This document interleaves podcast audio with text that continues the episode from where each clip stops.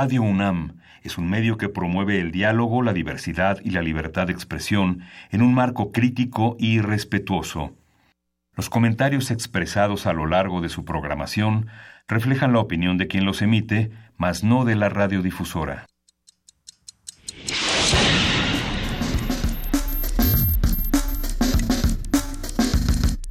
Primer movimiento.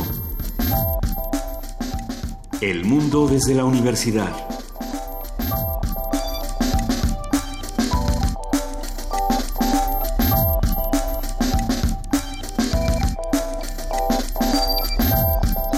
Son las 7.07 de la mañana de este 12 de abril y estamos ya en la cabina de primer movimiento en Radio UNAM. Luisa Iglesias, buenos días. ¿Cómo estás, querido Miguel Ángel Quemain? Muy buenos días. Aquí eh, nosotros extrañamos a nuestra querida jefa de información, Juana Inés de esa, que va a estar pronto de vuelta. Sí, el lunes próximo regresa. No se preocupen, queridos Radio Escuchas, seguimos con ustedes haciendo comunidad y, despertamos con una, serie, una serie de noticias interesantes. Bueno, desde la tarde del día de ayer discutíamos, por ejemplo, qué estaba pasando con Mark Zuckerberg, el director de, Facebook, el fundador de, esta plataforma digital que ha dado tanto de qué hablar. Y bueno, pues dio su, segundo testimonio, digamos, el día de ayer frente a los senadores de, los Estados Unidos y se puso bueno el tema, querido Miguel Ángel por ahí se discutía eh, si México era o no el quinto país más afectado por Cambridge Analytica en, estos temas electorales. Vamos a ver qué va a pasar con todo esto. Sí, yo creo que sí, merece un análisis muy amplio y la participación de las redes sociales que ya interactúan con universidades, con organismos electorales, con partidos y que y, que bueno, hay muchas cosas que no están protegidas todavía en Facebook ni por supuesto en el ámbito de nuestra legislación. Mira, por lo pronto Mark Zuckerberg dijo, ya, ya estamos trabajando para que Rusia no se meta a las elecciones mexicanas y no haya chanfle. De nuevo seguimos creando villanos a partir de cualquier plataforma, eh, ya lo platicábamos fuera del aire, bueno, eh, como hasta en este tema Rusia tiene que ser el malo malísimo, eh, cosas están ocurriendo bastante graves en esta relación Rusia, Siria, Estados Unidos que habrá que discutir más adelante también con los expertos porque se está poniendo gravísimo y está escalando demasiado rápido esta situación. Pero bueno, pues de igual manera escala en nuestro país y, es interesante contrastar lo que dice Mark Zuckerberg, querido Miguel Ángel, con lo que pasó en, los días anteriores con estas campañas. A ver si podemos hacer un recuento. Ayer estábamos hablando de campañas negativas antes de que terminara primer movimiento y, mencionábamos cuáles eran las campañas negativas que recordábamos o por lo menos las que estábamos viviendo en este 2018. Por ahí mencionaron la de Ricardo Anaya y la PGR, se mencionó la de Andrés Manuel López Obrador y Venezuela y por supuesto, bueno, esta, esta nueva serie de spots que saca el PRI, que saca José Antonio Meade diciendo tengo miedo, como si fuera el remake de Scream, por ahí nos escribió algún, algún tuitero, si no me equivoco fue Vanguardia Vieja.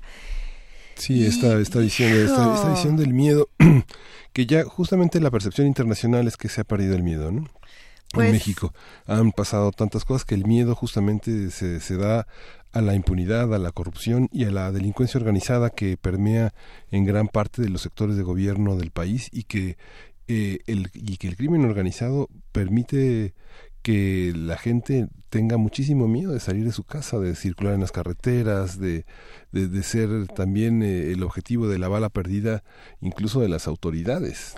Si, si tenemos miedo de mostrar nuestra identidad, eh, y tememos que nos maten por hacerlo. Es, es, es muy fuerte lo que pasa en nuestro país y en nuestra ciudad. Eh, está este video, entonces, ¿no? El que tiene miedo, digamos, de eh, tengo miedo que la muchacha se levanta a las 3.30. ¿Qué hora decir? 3.28 de la mañana y no son Dos, son dos spots. Uno donde hay una persona, una, una persona que tiene una tienda que parece de abarrotes, que está nuevamente enrejando, como pasó en los 80 y parte de los 90 con la delincuencia enrejando su tienda con un eh, con un herrero que solda este sus rejas y una persona que pasa y le pregunta eh, ¿qué, qué pasa ahora dice pues se va a poner se va a poner esto muy mal no y dice no tenga miedo va a ganar miedo pero es que es, es, es, es cobarde, ¿no? Es que no confiar en la sociedad mexicana, es, es pensar que la participación ciudadana solamente existe con una especie de robots que atienden las instrucciones del gobierno, que son manipulables. Ahora que funcionan para los dos lados. Justamente estábamos hablando del video que sacó ayer Tatiana Cloutier, donde le contesta, digamos, bueno, la campaña de Andrés Manuel López completa le contesta el video a, la campaña de MIT. Y entonces se modifica el mismo video que ya existía y, lo que se escucha es, eh, tengo miedo, y, lo voy a citar eh, para ver los que estén interesados, dice, de que todo siga tan jodido, tengo miedo de que le pase algo a los niños, a no regresar a casa, a, no regresar cada que salgo de casa, a que nunca acabe esta pinche corrupción. Le tengo miedo al PRI. Y, finaliza el, digamos, el anti-spot con que este primero de julio se acabe el miedo es interesante, también es campaña negativa, si lo, si lo analizamos desde el punto de vista más frío. Lo que es interesante es cómo comienzan a contrastarse los discursos. Eh, lamentablemente seguimos con discursos superficiales que no nos están diciendo ni cómo va a acabar el miedo por un lado, ni cómo va a acabar el miedo por el otro, ni a qué le tendríamos que tener miedo realmente. ¿no? Seguimos en, en, en la nada. Pero bueno. Sí, muy anecdótico. Eh, está esta, ese tema de la reforma educativa, donde hay una chica que ha entrado a un concurso y ahora eh, si echa la reforma educativa atrás, el peje, ¿no? Este, tiene su reverso, como hemos eh, analizado y hemos platicado con Manuel Gilantón, el sector más, más eh, perjudicado ha sido los profesores, se ha hecho de espaldas a su trayectoria. Muchos profesores con más de 30 años de actividad temen ser barridos por una reforma que no reconoce ni su antigüedad ni su experiencia, que no es capaz de incorporarlos. Una sociedad que quiere ser nobiliaria, solamente los títulos valen, también vale la experiencia sin títulos y creo que es una parte que este que, que, sería como una especie de reverso de esta página que abre Mid de una manera un poco cobarde. Pues mientras el tengo miedo de Mid, eh, la niña bien, no, a ver, este, el, niño, el niño naranja, ¿no? Este, la, la, niña bien de, de Morena, el chavo chaca del pan, que es como eh, Ricardo Anaya llegando a tarde a todo y mal, como siempre, y, bueno, dando pena ajena, porque el chavo chaca yo creo que es probablemente el peor eh, anti-spot o el peor jingle que ha, que ha sacado no solamente es clasista, sino que no entendió el chiste de los demás spots. Es como, ya llegué a hacer mi propio chiste, pero pues... Sí, pero pues, le falta feeling, ¿no? Entre todos... Se trajo el caso de Miroslava Bridge. Exactamente, Miguel Ángel. No discutimos lo que realmente... Corral, Corral eh, vuelve a estar en el escenario, un escenario este, atrás del aparador, pero, pero con un foco de atención en torno a la atracción de la corrupción en Chihuahua, que había, se había acordado que iba a ser un tratamiento federal, no lo respetó y ante la incompetencia de poder resolver el asesinato de Miroslava Bridge, ahora es atraído por el gobierno federal para resolver este, este crimen y ese atentado contra una de las periodistas pues más importantes del norte del país ¿no? Tenemos miedo a que nos maten por dar la información tenemos miedo a que no, no se reconstruya nuestra ciudad después de la catástrofe del 17 de septiembre. Tenemos miedo a muchas otras cosas no solamente a lo que nos están diciendo los spots de campaña. Pero bueno también tenemos miedo a no contarles qué va a pasar en este programa. Qué va a pasar querido Miguel Ángel sí, vamos a arrancar con este encuentro, el décimo encuentro hispanoamericano de cine y video documental independiente, contra el silencio, todas las voces que organiza Cristian Calónico. Él eh, es el coordinador general de este encuentro, un experto en este tipo de, eh, de terrenos y va a estar con nosotros en un momento. Después contaremos con nuestra sección Historia de México, elecciones después, de la Revolución Mexicana.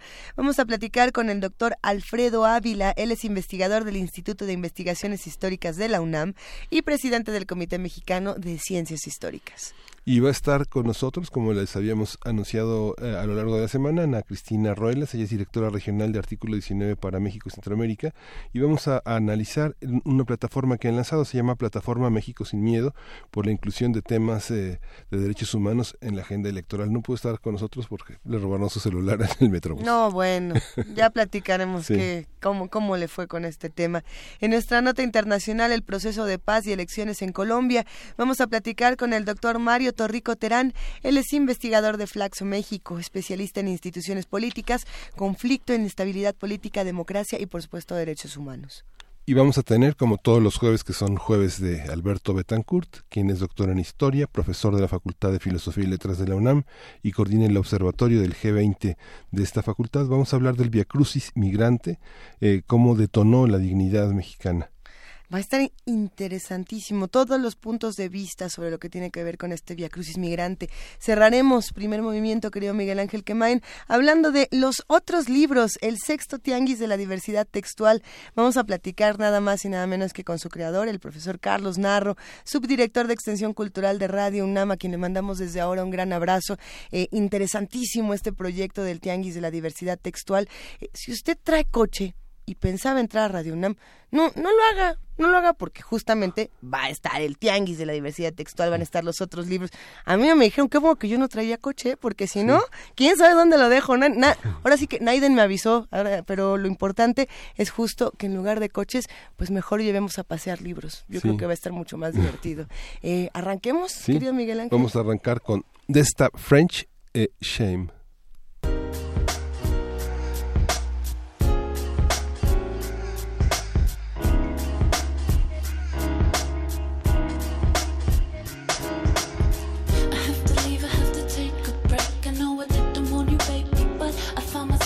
Just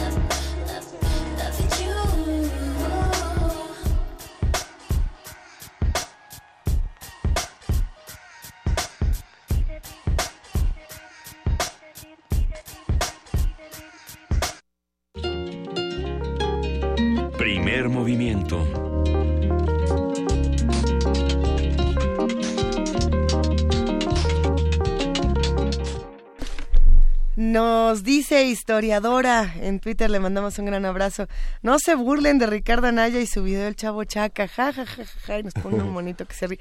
No, pues el video se burla de sí mismo, ¿no? Nosotros no, ni, ni tendríamos que burlarnos, ahora sí que el chiste se cuenta solito.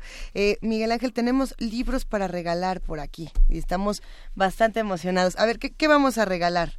esta mañana, justo antes de que nos vayamos a nuestra mesa de arranque. Vamos a regalar dos libros de Ricardo Escartín. Navarro, él, eh, nos hizo el favor de enviar el servilletero del CAF Cabar, que es un poemario, y vamos a, vamos a regalarlo por teléfono. Y vamos a regalar también El Hilo que Remienda. Es un colectivo de poesía, la colección que forma parte de este libro, varios poetas alrededor de la coordinación de Ricardo Escartín Navarro que, que tenemos en nuestras manos. Eh, los dos se van por teléfono, también se va por teléfono. Este libro que a mí me ha llamado muchísimo la atención, ya le estuve echando un vistazo, Fábulas científicas vegetales y otros versos. Esto es del doctor Nazario Víctor Montejo Godoy. Eh, la verdad es que está muy divertido, yo sí creo que para los chavos y para los no chavos, este es uno de esos libros que uno tiene que, que tener en casa para divertirse y para seguir conociendo. A ver si en un rato más leemos algo. Por aquí hay una que me gustaba mucho, la del gato comunista.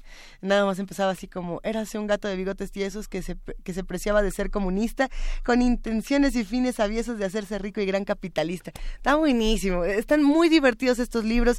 Llámenos 55 36 43 39. se llevan libro y nosotros, por supuesto, nos vamos a nuestra mesa de arranque para seguir hablando de literatura, de cine, de video y demás manifestaciones artísticas. Primer movimiento.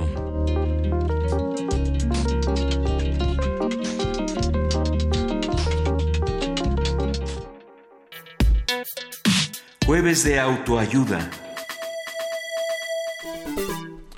Del 12 al 21 de abril se llevará a cabo el décimo encuentro hispanoamericano de cine y video documental independiente contra el silencio, todas las voces, en más de 100 sedes de la Ciudad de México y toda la República. Cada dos años se realiza este encuentro, cuyos dos propósitos principales son convocar a los documentalistas de Hispanoamérica a que presenten sus trabajos en diferentes temáticas sociales y, por supuesto, abrir un espacio de análisis y conceptualización y discurso del género documental. Para, para eso está con nosotros Cristian Calónico, que es el coordinador general de este, de este décimo encuentro. Cristian, buenos días. Eh, buenos días, Miguel Ángel. Qué gusto que estés con nosotros. Contra el silencio, todas las voces, Cristian. Eh, pues sí, hoy, hoy, hoy empezamos a las siete de la noche, seis y media de la, de la noche, es la inauguración. Eh, vamos a abrir con el documental Ayotzinapa, El Paso de la Tortuga, y a partir de hoy, bueno, pues ya empiezan, eh, se exhiben 170 documentales en concurso, 515 en total entre concurso y no concurso, porque nosotros exhibimos todo lo que todo lo que nos llega siempre que, se vea, se oiga y se narre bien.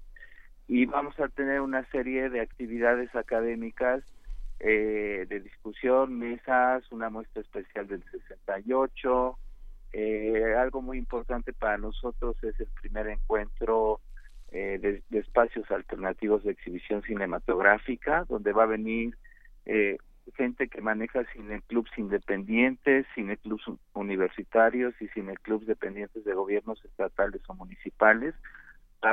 vamos a discutir tres días, el 18, el 19 y el 20, para ver si podemos lograr generar una red nacional para alternativa para el cine mexicano, ¿no? Porque yo creo que ahora se produce más cine que nunca en la historia de este país y se ve menos que nunca en la historia de este país. Entonces a mí me parece fundamental eh, pues empezar a generar otro tipo de espacios, otro tipo de, de propuestas para exhibir cine mexicano. Creo que es importante que se vea nuestro cine, creo que se invierten muchos recursos públicos en él y gana muchos premios, pero no se ve aquí, lo cual es, muy triste.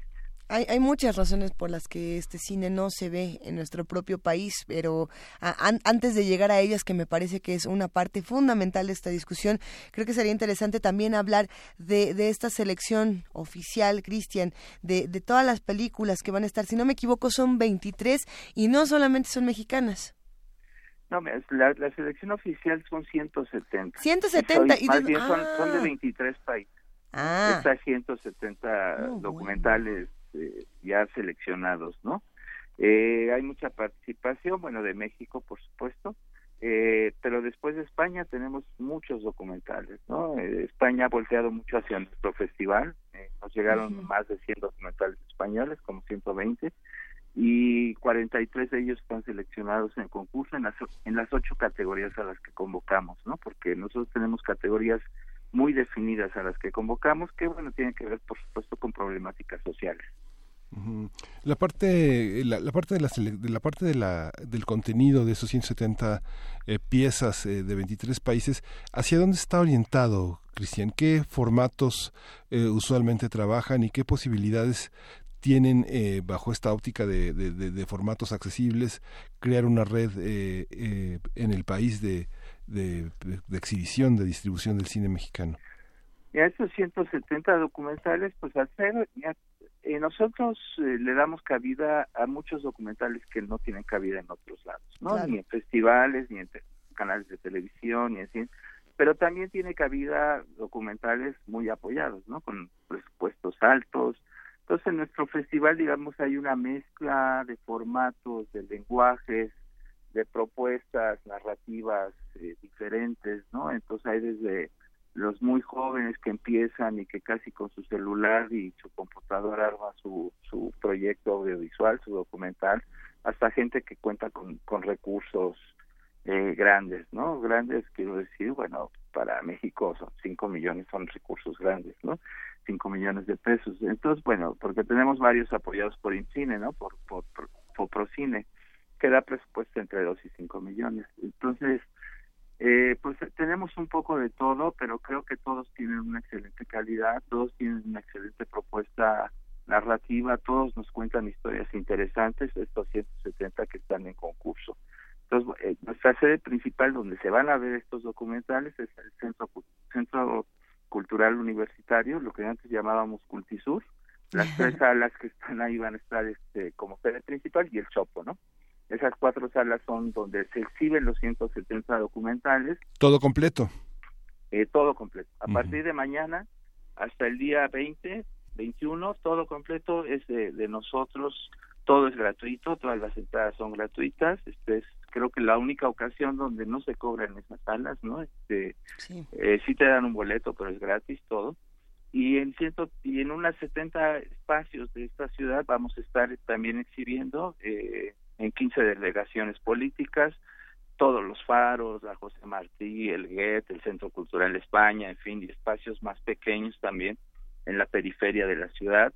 Y en 28 estados vamos a estar exhibiendo también, tenemos 60 sedes en 28 estados del país pues bueno, creo que creo que va a haber la oportunidad de ver documentales casi en cualquier lugar, ¿no? De esta ciudad sí, casi en cualquier lugar. Y del país, pues en las principales ciudades donde tenemos presencia. ¿Cómo, ¿cómo podemos defender, Cristian Calónico, el documental en, un año tan complejo como el 2018? Te lo pregunto porque eh, escuchamos en, en muchos espacios a personas decir, es que yo en este momento no quiero ya una película que me recuerde lo dolorosa que es mi realidad, sino que me quiero perder en en una ficción, comedia romántica gringa hollywoodense que no me haga pensar. Y, tiene que haber esta otra parte del discurso que diga, pues a ver, la realidad es esta. ¿Qué hacemos con eso? Pues mira, yo creo que yo creo que siempre ver documentales es un ejercicio interesante de reflexión, de emoción, que es lo que debe lograr un documental, no hacerte a través de la emoción hacerte reflexionar. Y yo creo que en la medida en que tú reflexionas y sobre sobre lo que ves, vas a reflexionar también sobre la realidad que vives y en la medida en que eres crítico ante esa realidad, porque lo que te hacen los documentales es volverte crítico tanto hacia los medios audiovisuales como hacia la realidad en la que vives, pues te vuelves un ser transformador porque vas a tratar de transformar esa realidad, ¿no? Si la ves desde un punto de vista crítico. Entonces yo creo que yo creo que sí es cierto, mucha gente prefiere estar en eh, en estas en estas películas, en estos productos audiovisuales que te permiten escaparte de la realidad que vives, pero yo creo que no es la forma de solucionar, más bien creo que la forma de solucionar esa realidad tan apabullante que vivimos, pues es tratar de transformarla, ¿no? ¿Y cómo la vamos a transformar? Pues siendo críticos, teniendo otras propuestas, teniendo otra visión de, del mundo y de la realidad, ¿no? Creo. Entonces creo que el documental juega un papel muy importante en ese sentido. Yo creo que eh, desde la primaria debería haber una capacitación audiovisual, ¿no? Para cambiar, ahora que estamos tan apabullados por productos audiovisuales, estamos rodeados de pantallas, los teléfonos, las computadoras, este, todo el tiempo vemos y ya en cualquier soporte podemos ver películas, series de televisión.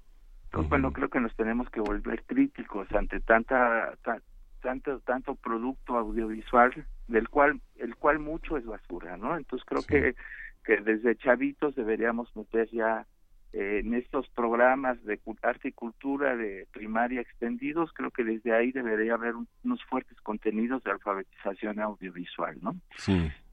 Oye, Cristian, y esta esta parte de este de la de la parte digital va a haber manera de verlo en streaming, va a haber manera de descargar materiales, de conservarlos. Eh, tienen eh, hay, hay muchos problemas de derechos en este en la parte documental.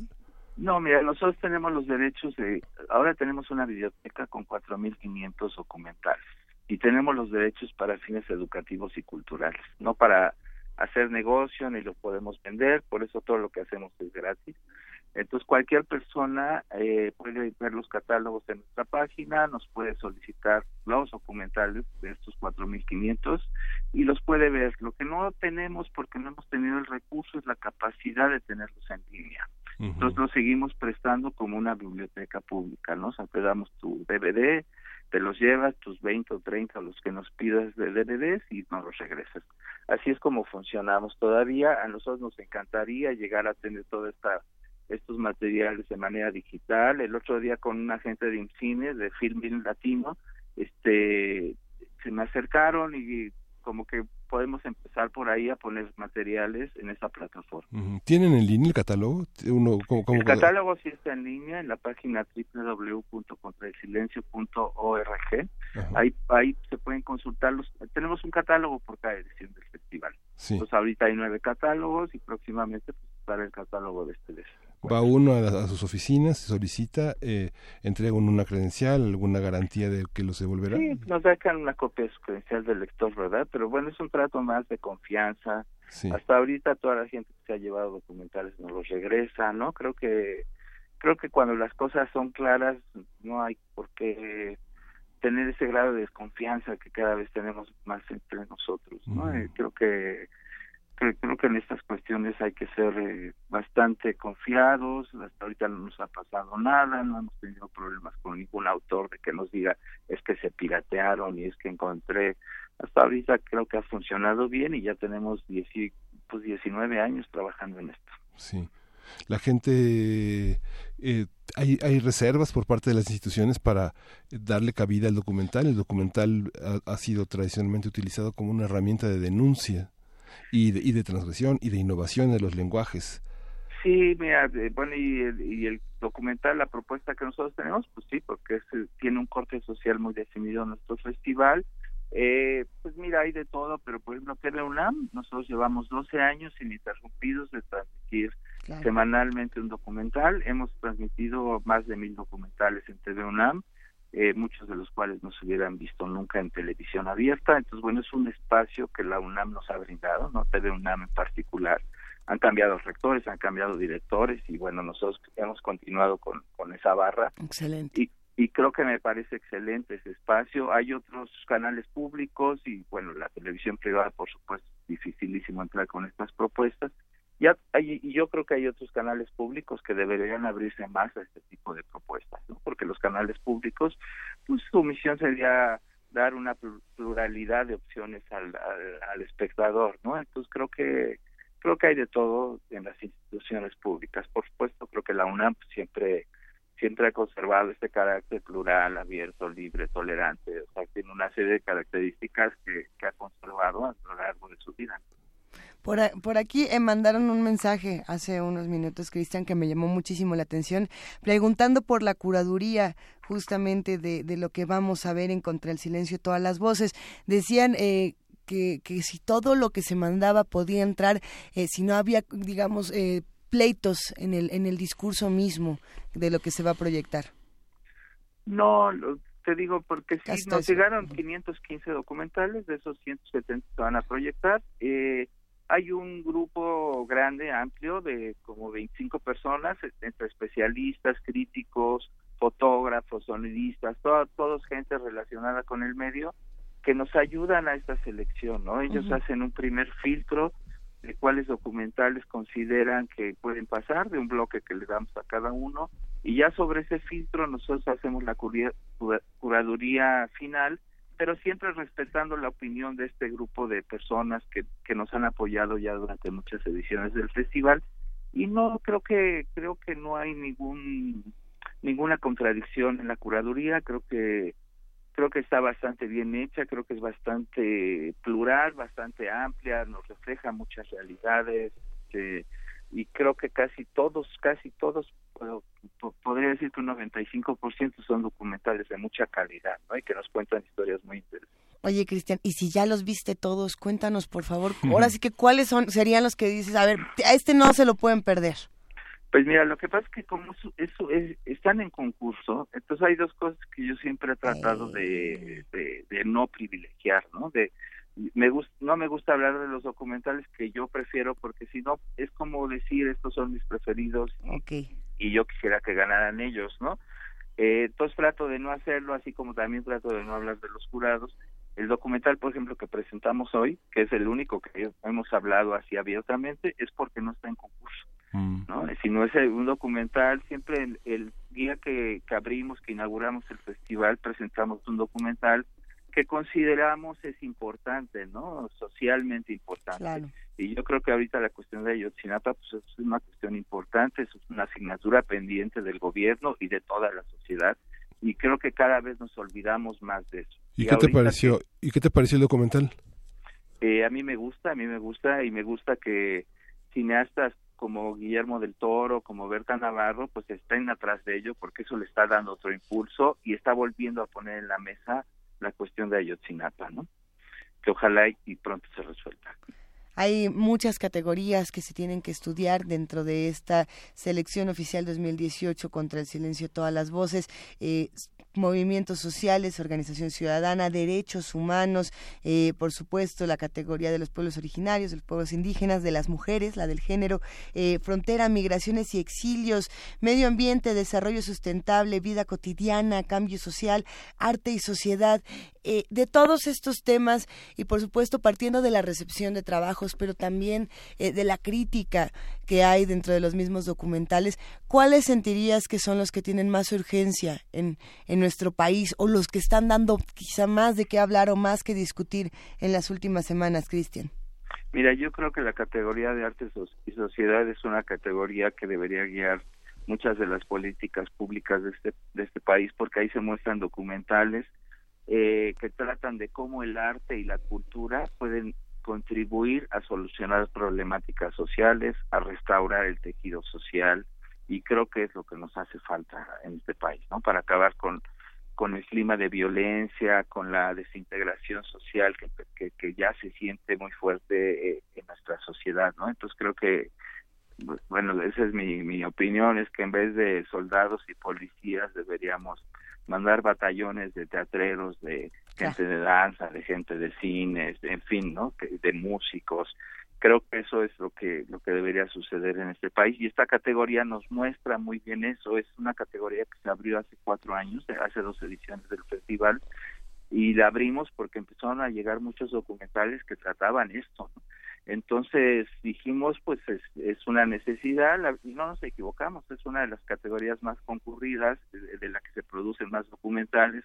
Creo que mucha gente lo ve como alternativa a la solución de, de problemas sociales y es una categoría muy bonita, ¿no? Porque ah, así como trata el tema del arte, es la forma también de, tratamiento de los documentales y de la narrativa de los documentales. Entonces creo que esa es una es una de mis categorías preferidas, ahí sí puedo decirlo claramente. Hay otras muy tradicionales, ¿no? La de movimientos sociales, derechos humanos, son asignaturas pendientes, derechos humanos sigue habiendo muchísima violación de derechos humanos en, en Latinoamérica e Hispanoamérica en general. Uno pensaría que en España no, pero bueno, veamos los documentales españoles que tratan eso y nos muestran claramente cómo en España también hay una falta de derechos humanos impresionante, ¿no? Este, la de fronteras, migraciones y exilios es una, ha sido una categoría muy fluctuante, de pronto ha subido, de pronto ha bajado. Eh, nosotros la abrimos por nuestros paisanos del norte y de pronto con la globalización se dio un boom de migraciones, ¿no? Se empezó a ver muchísimos documentales de eso.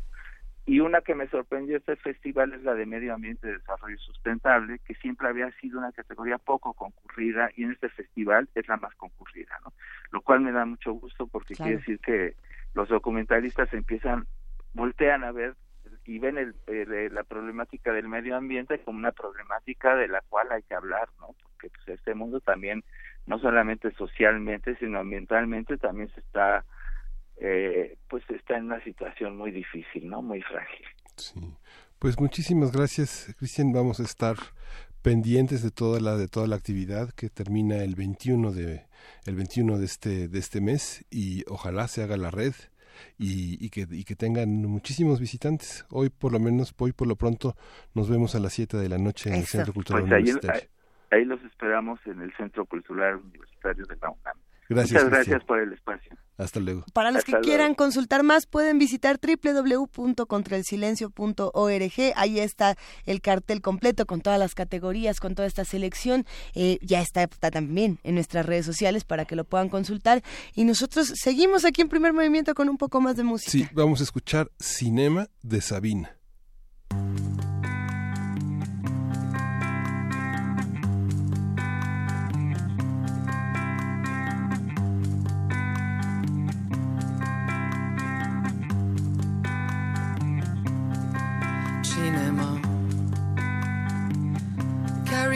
Away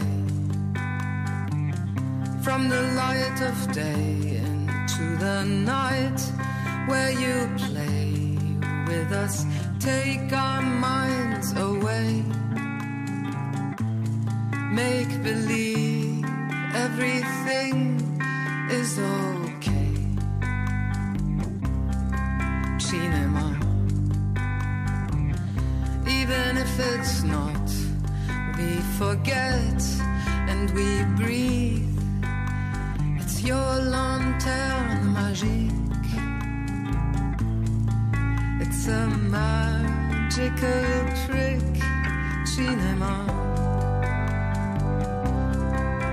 this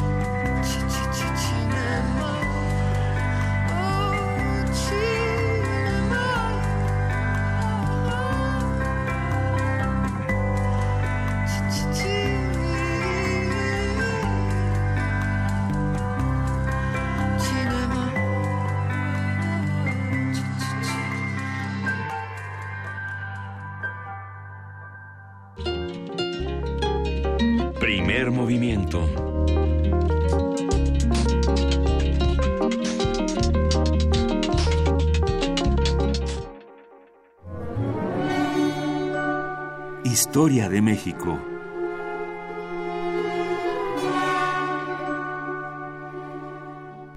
Y en este momento, mi querido Miguel Ángel Quemain, son las 7 de la mañana con 46 minutos.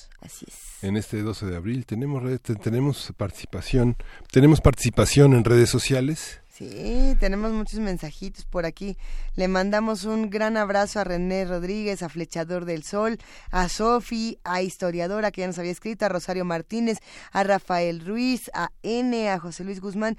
Eh, por ahí es que se está desatando esta discusión de que ya empezamos con nuestro canal de Spotify. Es así, querida Frida Saldívar. Nuestra productora ya la compartió desde, desde sus propias redes. Vania Noche ya la compartió en las redes de, de Radio UNAMI de Primer Movimiento. Y todos los días estamos subiendo la música que compartimos en el programa. No, es nuestra voz, es nada más la música.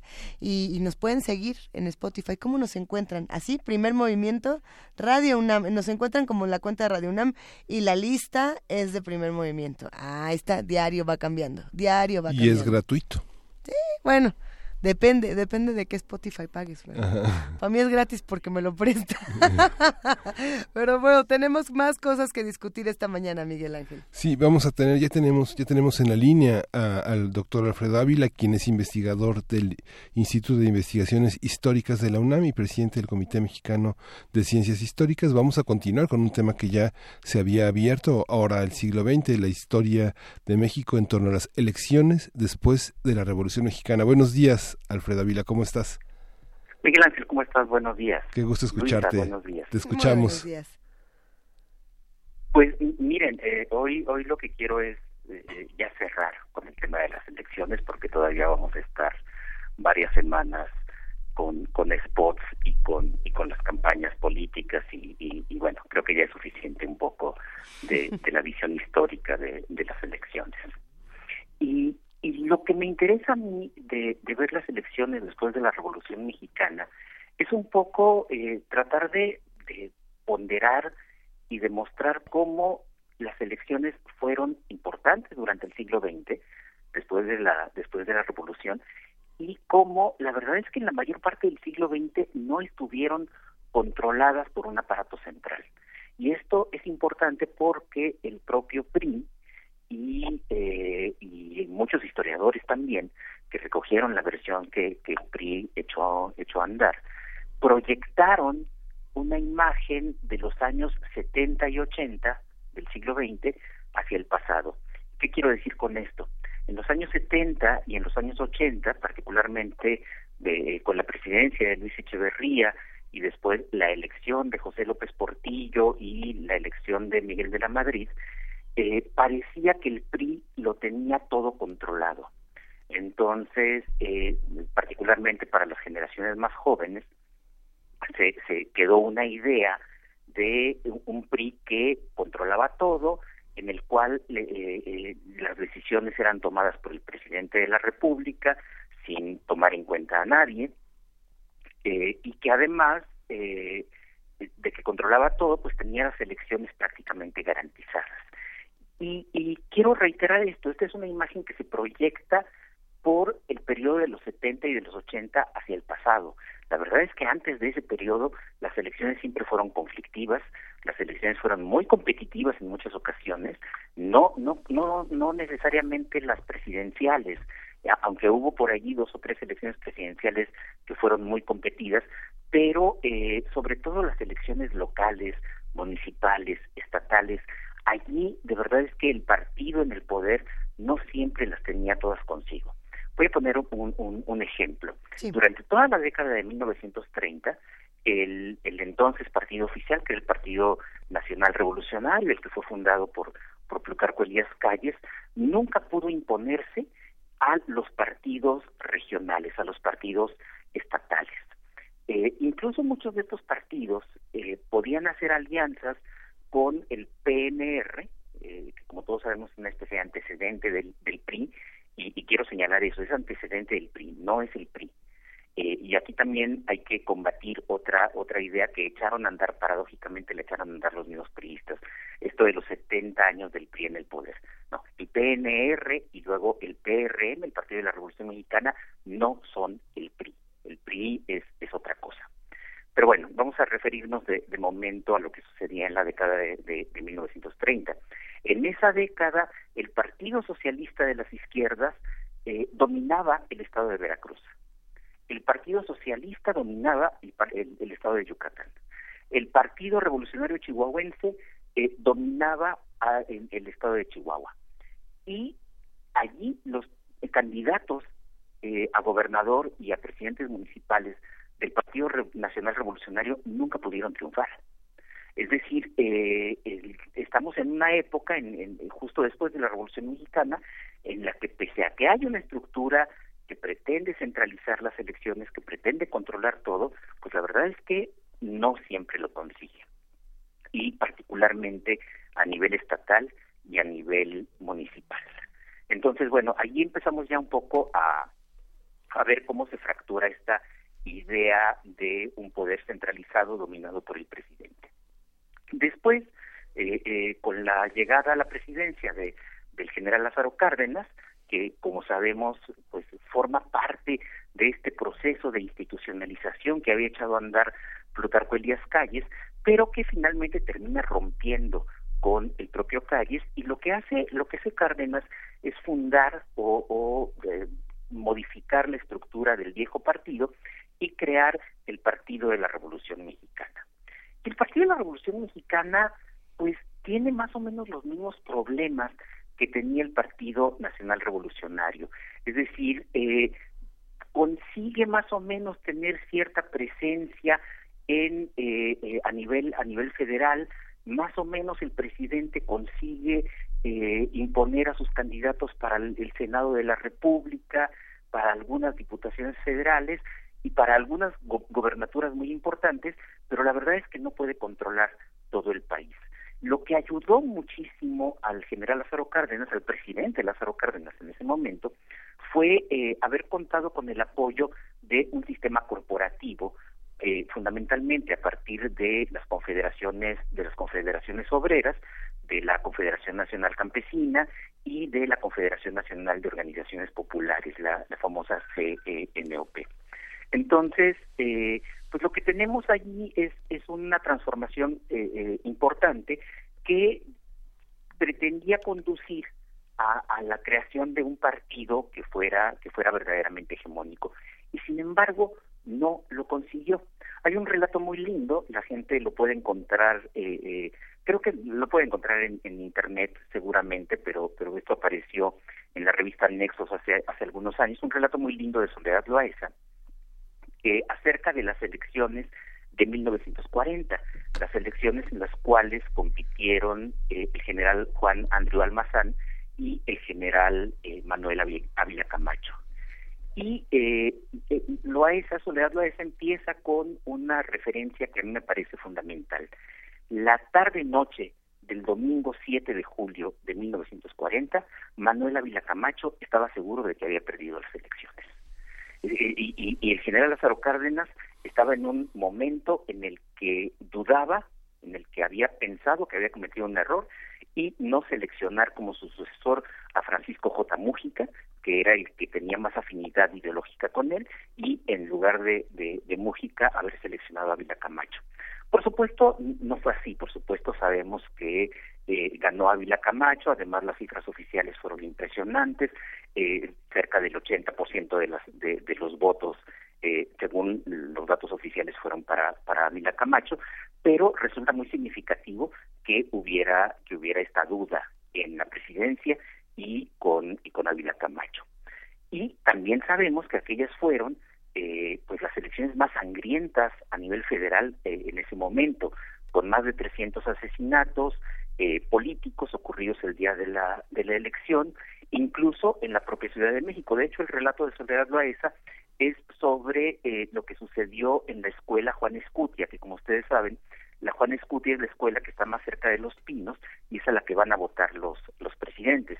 Y cuando llega allí el general Azoro Cárdenas a votar temprano, se da cuenta de que en la, en la casilla hay muchos almazanistas y entonces el general, hay distintos testimonios, algunos dicen que, que había mucha gente y por eso se regresó para votar en otro momento, otros dicen que simplemente no quiso votar porque había, estaban allí controlando los partidarios del, de, de Almazán, pero bueno, este, prometió regresar y no regresó él, sino que regresó Gonzalo N. Santos con un grupo de unas 50 personas armadas para eh, eh, asesinar, para eh, liberar la, la mesa de votaciones eh, de inmediato mandó llamar a los bomberos y a las ambulancias para que se llevaran a los muertos y, y, limpiaran la sangre que se había derramado y, eh, y, y, finalmente poner gente, su propia gente, para la casilla electoral y entonces el general Lázaro Cárdenas ya pudo ir a votar en un ambiente propicio para, para él.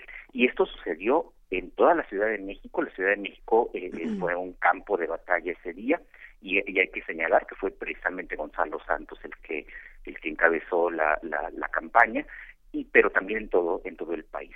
Ahora esta fue la elección más violenta pero también la última con esas características. De verdad, después de 1940 hubo episodios de violencia, pero mucho más reducidos, mucho más controlados, aunque la amenaza siempre estuvo, siempre estuvo presente.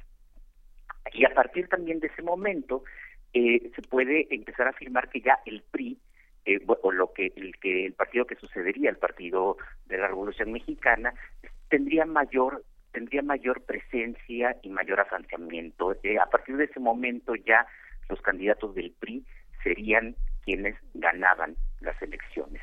Y sin embargo, hay que hacer una, una pequeña acotación.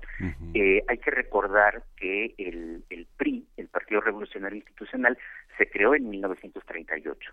Y cuando se creó el PRI, tenía elecciones primarias, es decir, había elecciones dentro del partido para seleccionar a los candidatos, algo que, a muchos nos gustaría ver en, los partidos políticos actuales. Eh, esto, se, esto se modificó en 1952, eh, cuando finalmente se, anularon las primarias y ya fue de dazo, se, se, se, se consolidó un régimen más autoritario. Pero por lo menos entre el 38 y el 52, es decir, de casi, casi 15 años, dentro del partido revolución de, dentro del, del, partido de la revolución mexicana y luego y luego dentro del PRI hubo eh, hubo un, una práctica democrática hubo una práctica de elecciones internas que también eran muy violentas que también podían ser manipulables pero no manipulables por el, el poder central. Perdón me equivoqué hace rato dije que el, que el PRI es del 38 es del 46 eh, eh, pero de cualquier manera, eh, eh, estamos hablando de un periodo de casi 15 años en los que tanto en el PRM como en el PRI hubo un, un momento de eh, primarias y de elecciones internas que era en realidad en donde se dirimían los conflictos políticos y no ya en la elección constitucional. Uh -huh. Pues con eso vamos a cerrar, Alfredo. Con eso cerramos el tema de las elecciones y bueno, continuaremos con, con, el tema que propongas, ya, ya lo pensarás, pero nos dejas esta reflexión que, bueno, francamente es muy interesante desglosar es el sentido de la participación política en el siglo XX que, que continúa con, los, con, con muchas de las preguntas y problemas para el siglo en el que vivimos hoy. Sí, por supuesto, y la verdad es que, que observar ese periodo nos da cuenta de, de, que muchos de los problemas que no se solucionaron entonces los seguimos teniendo nosotros. Exactamente. Sí. Pues muchísimas gracias, Alfredo. Ahora seguimos con los spots, inevitablemente, por fortuna, para, para los que les gustan los spots. Y nos despedimos de ti, te damos un abrazo y agradecemos muchísimo tu participación. Gracias a ustedes. Hasta pronto, Alfredo. Abrazote. Seguimos Chao. con primer movimiento. Primer movimiento. Hacemos comunidad.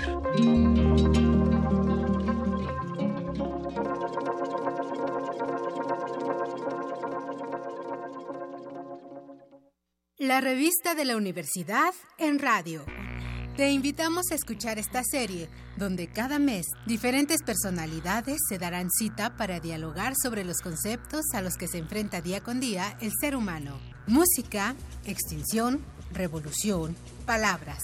Cada tema será abordado desde la visión de nuestro invitado semanal. Dialoga con nosotros todos los jueves a las 16 horas por el 96.1 de FM, en el papel, en la pantalla, en las ondas y en la web La revista de la universidad abre el diálogo en Radio UNAM. Experiencia sonora.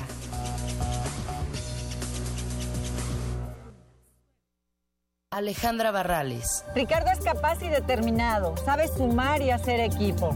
Miguel Ángel Yunes Márquez. Yo estoy con Anaya. Xochitl Galvez. Estoy con Anaya. Salomón Chertorivsky. Estoy con Anaya. Luis Donaldo Colosio Riojas. Estoy con Anaya. Miguel Ángel Mancera. Vamos con Anaya. Diego Fernández de Ceballos. Estoy con Ricardo Anaya porque es un joven brillante y capaz. Ricardo Anaya, de frente al futuro. PAN. Habla Andrés Manuel López Obrador. Los que no quieren el cambio porque no quieren dejar de robar, pretenden asustar diciendo que si ganamos, México va a ser como Venezuela. Nosotros nos inspiramos en lo mejor de nuestra historia nacional. Ni chavismo, ni trompismo, sí juarismo, maderismo, cardenismo, mexicanismo. Que no te asusten, ten confianza, yo no te voy a fallar. Andrés Manuel, presidente. Morena, la esperanza de México. Con ustedes, Miquel Arriola. Por culpa de los ineptos del PRD y Morena, que son lo mismo y que además en 20 años no han hecho nada, cada vez que un pasajero se sube a un transporte público, reza para que no lo asalten o no lo acosen. Yo voy a modernizar el transporte en la ciudad para que tu familia viaje cómoda y segura. Miquel Arriola, candidato a jefe de gobierno de la Ciudad de México. PRI. Tu familia es primero. Yo quiero a Miquel. Suena la alarma. Bañarte o desayunar para alcanzar el bono de puntualidad. Meter el topper en la mochila. Correr al camión lleno. Alcanzar lugar. Cabecear una vez y tener que bajar. Pasarse una calle. Regresar corriendo. Checar tarjeta. Prender la computadora. Encontrar el topper abierto y... Tu mochila llena de jugo de pepino. ¿Quieres felicidad? Lee. Fiesta del Libro y la Rosa 2018. Del 20 al 23 de abril en el Centro Cultural Universitario de la UNAM. Visita www.fiestadelibroylarosa.unam.mx. La esencia de una ciudad innovadora es acortar las desigualdades. Tú ya sabes quién instauró derechos sociales universales, como el de las personas adultas mayores. Hoy nos proponemos retomar ese espíritu con innovación. Acceso a la cultura, educación, deporte, salud, a la naturaleza y a las nuevas tecnologías. Esa es la ciudad innovadora, segura, de derechos y de prosperidad compartida. Una ciudad con esperanza. Claudia Sheinbaum, candidata a jefa de gobierno de la Ciudad de México. Innovación y esperanza. Morena.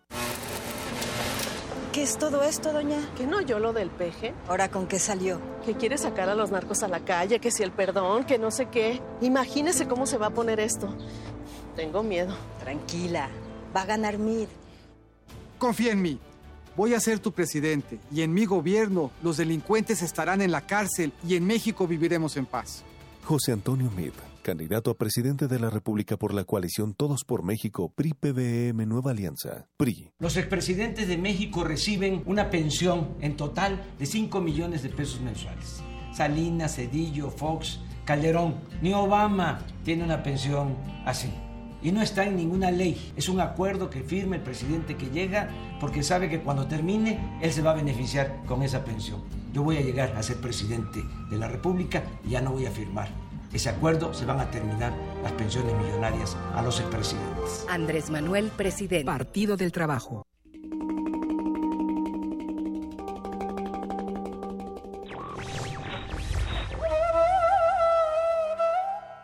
Bendito sea el caos, porque es síntoma de libertad. Enrique Tierno Galván.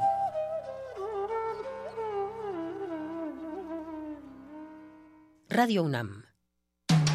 Búscanos en redes sociales, en Facebook como Primer Movimiento UNAM y en Twitter como P Movimiento o escríbenos un correo a primermovimientounam@gmail.com. Hagamos comunidad. Nadie aventó sus galletas abajo de la mesa, nadie escondió nada, pero a partir de este momento ya estamos en TV UNAM saludando a todos los que están haciendo comunidad con nosotros. Bienvenidos al canal 120 o al 20.1 de TV Abierta. Gracias por acompañarnos. Aquí andamos, querido Miguel Ángel Quemain. Pues aquí estamos después de una primera, este, de una primera hora muy interesante. Estuvimos hablando con Cristian Calónico del décimo encuentro hispanoamericano de cine y video documental independiente contra el silencio todas las voces. Hoy a las 7 de la noche en el Centro Cultural Universitario se, se, inaugura y hoy es el segundo día justamente eh, el tercero, ¿no? El tercer día de, de, México 2018, los desafíos de la nación.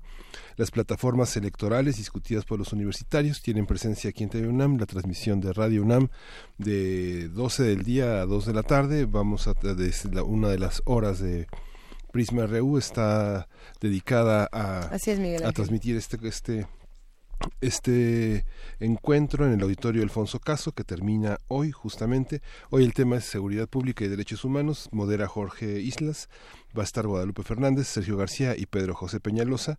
Y en la tarde el Estado de Derecho, Democracia y Rendición de Cuentas con Mónica González Contró.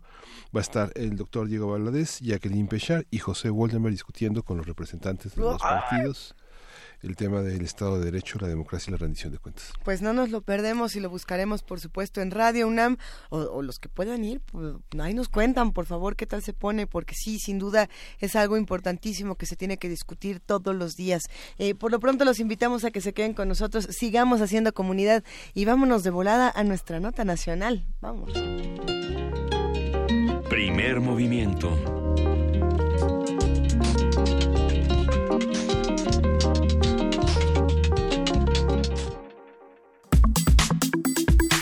Nota Nacional. México sin Miedo es una plataforma en línea que da seguimiento a las voces que los candidatos a la presidencia mencionan, temas sobre desaparición forzada, agresiones a periodistas, violencia de género y detenciones arbitrarias. La plataforma, impulsada por Amnistía Internacional de Artículo 19, también permite enviar mensajes a los aspirantes sobre cada uno de los temas para pedir que definan su postura y que los incluyan en su agenda. El sitio web se encuentra en mexicosinmiedo2018.mx. Vamos a hablar sobre esta plataforma México sin Miedo y la importancia de que los candidatos se ocupen de estos temas sobre derechos humanos con Ana Cristina Ruelas. Ella es directora regional de Artículo 19 para México y Centroamérica. Bienvenida, Ana Cristina. Gracias por estar aquí y hablar de esta plataforma. ¿Qué tal, Luis Miguel? Muchas gracias a ustedes y a su audiencia. Gracias por acompañarnos, querida Ana Cristina Ruelas. Cuéntanos, por favor, eh, ¿para qué surge esta plataforma tan importante? Y en un momento nos vamos por partes. La intención de México sin Miedo 2018 es abrir el debate en torno a las acciones que van a llevar a cabo las y los eh, y los candidatos en materia de derechos humanos, específicamente desaparición forzada, detenciones arbitrarias, asesinatos a periodistas y violencia de género. Lo que estamos esperando es que la sociedad pregunte qué van a hacer en caso de eh, ser electos para garantizar que nos sintamos seguros y que vivamos sin miedo. Eh, esto es muy importante pensando también, eh, abríamos este programa, Ana Cristina, justo platicando de, de los distintos spots y de, la manera en la que están manejando las campañas, los candidatos con este tengo miedo, con justamente con estas campañas del miedo en las que no nos están dando ninguna información y nosotros sí podemos incidir de alguna manera, por ejemplo, por aquí. Eh, pero, ¿los candidatos responden a una plataforma como esta o no?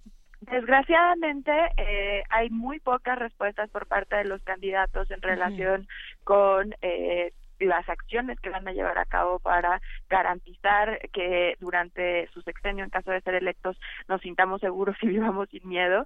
Hasta ahora solamente hay una, un grupo de tweets eh, por parte de los candidatos, de algunos de los candidatos relacionados con el tema de violencia de género, pero desgraciadamente la falta de reconocimiento de un estado de violaciones graves a derechos humanos eh, por parte de los de los candidatos y la candidata, pues nos hace ver que realmente realmente es necesario que la ciudadanía exija respuestas y acciones contundentes y específicas que nos permitan reconocer que va a haber un cambio, porque al final es muy fácil decir y generar estas campañas, como bien lo mencionas, sobre el miedo, pero el miedo lo vivimos nosotros todos los días cuando agarramos nuestro auto y queremos viajar a cualquier ciudad de la República y sabemos que pues estamos asumiendo un riesgo, cuando los periodistas saben que el ir a cubrir una nota les implica un riesgo. Este tipo de cosas requieren acciones y requieren una política de Estado para garantizar que efectivamente pues eh, este tipo de situaciones no van a volver a ocurrir. Precisamente en la presentación de la plataforma México sin miedo, una de las cuestiones que decíamos es necesitamos estar seguros de que quien quede como presidente o presidenta, pues realmente garantice que los hechos ocurridos en Ayotzinapa en 2014, en Tlatlaya, no vayan a volver a ocurrir.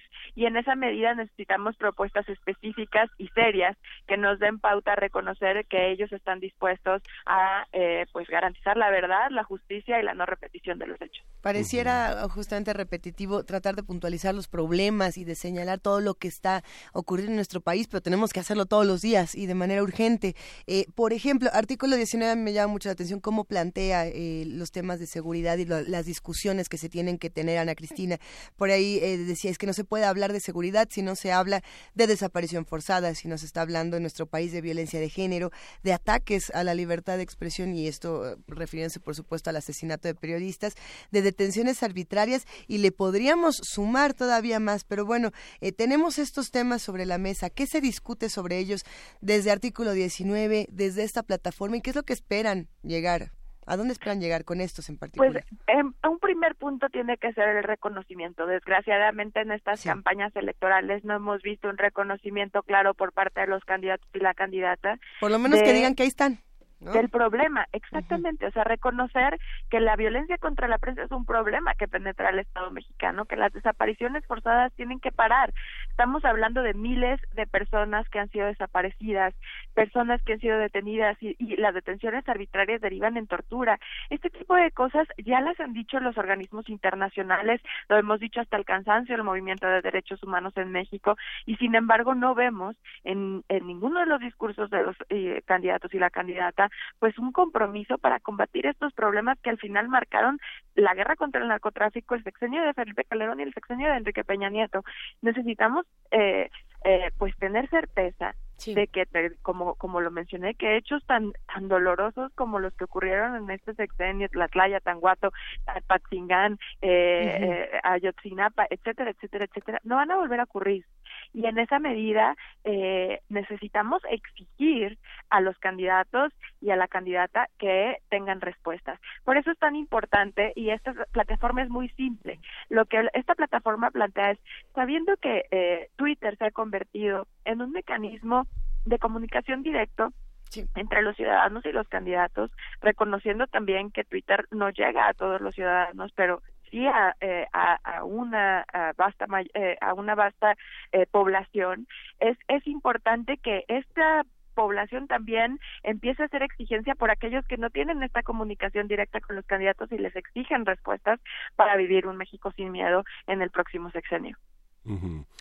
bueno, Twitter es una herramienta interesante. López Obrador tiene cerca de tres millones y poco más de tres millones y medio de seguidores desde que inició la, este, la, la, la pre-campaña.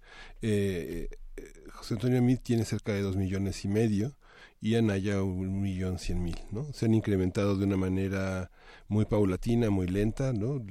Este Anaya pues, en, en, ese cierre que se hizo con la precampaña tenía 70 mil, Mid cerca de medio millón y López Obrador cerca de un millón más.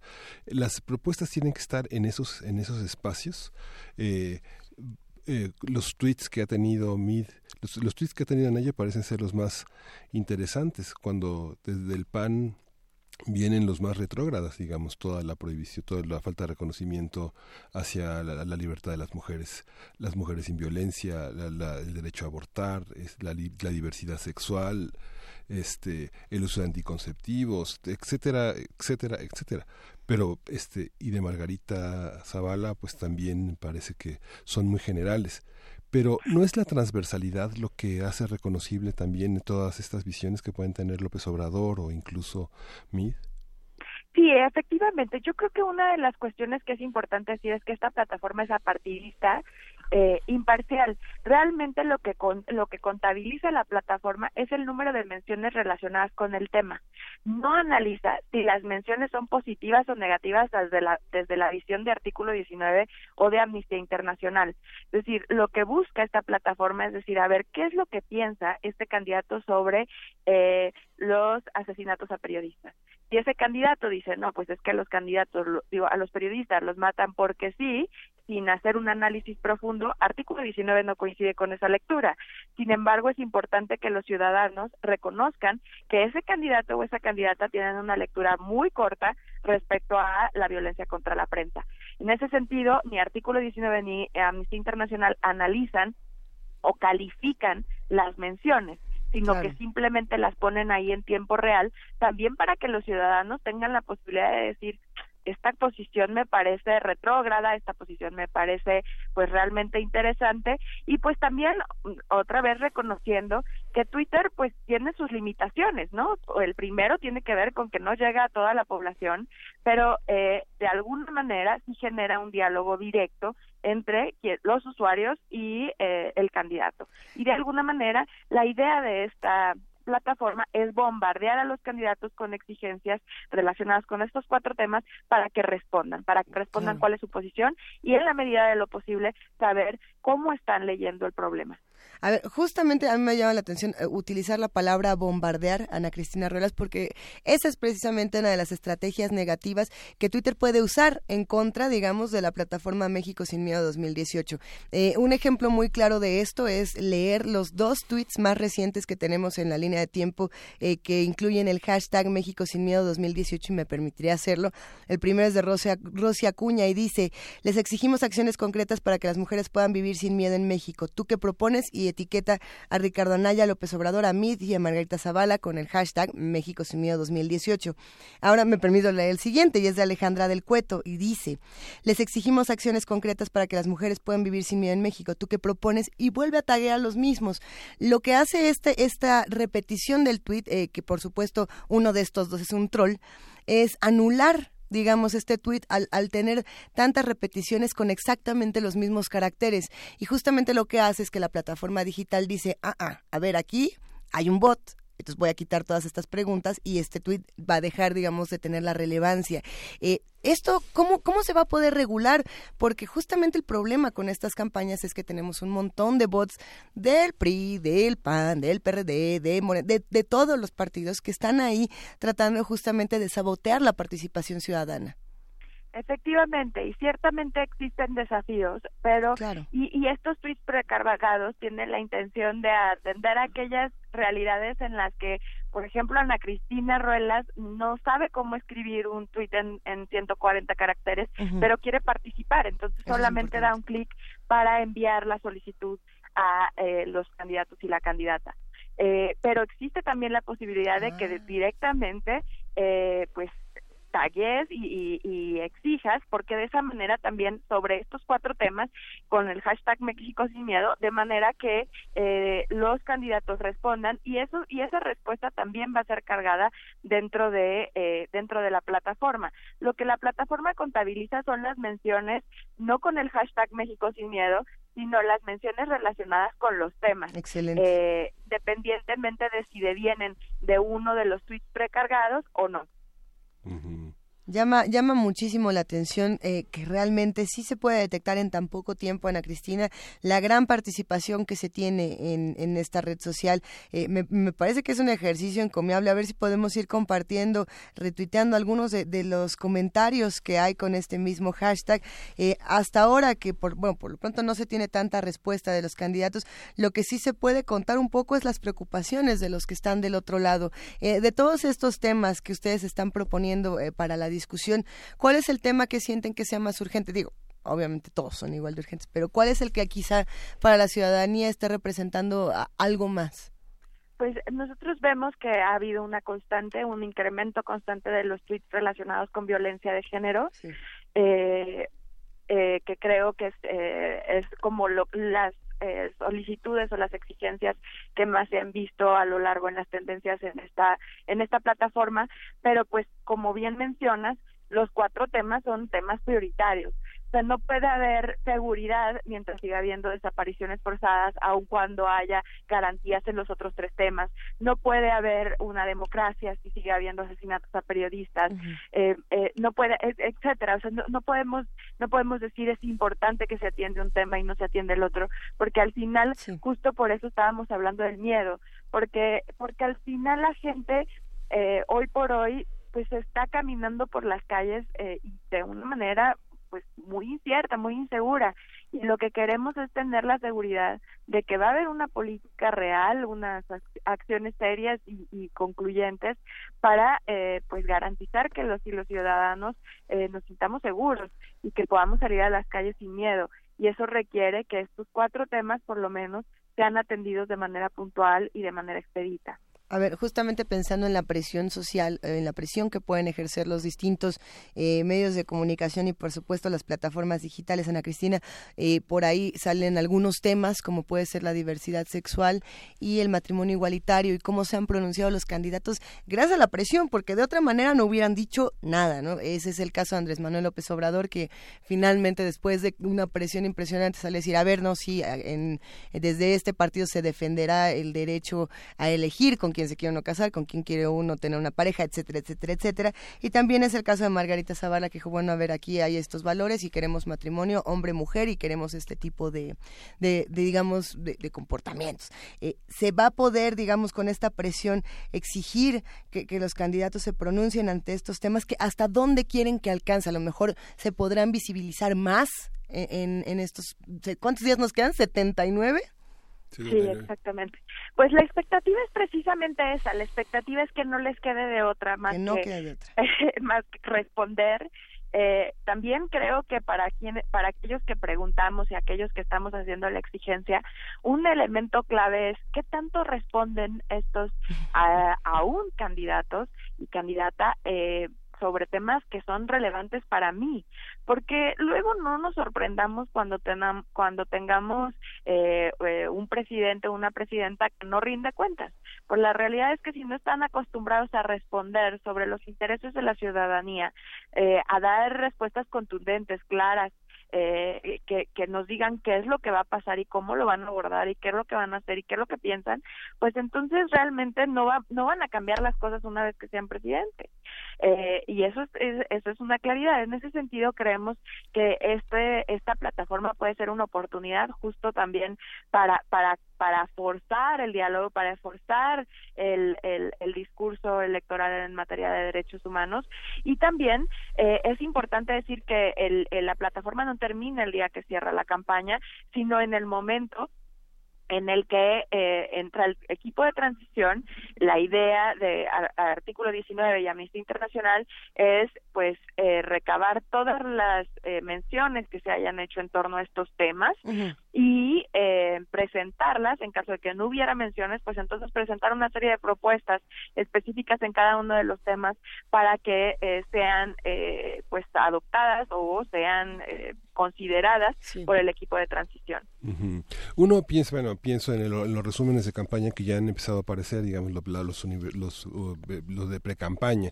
Uno piensa la cercanía del, de los candidatos eh, con sus propios teléfonos y uno se da cuenta que están, están lejanos en los actos de campaña de sus propios teléfonos. No, no hay muchas fotos tuiteando o consultando su celular.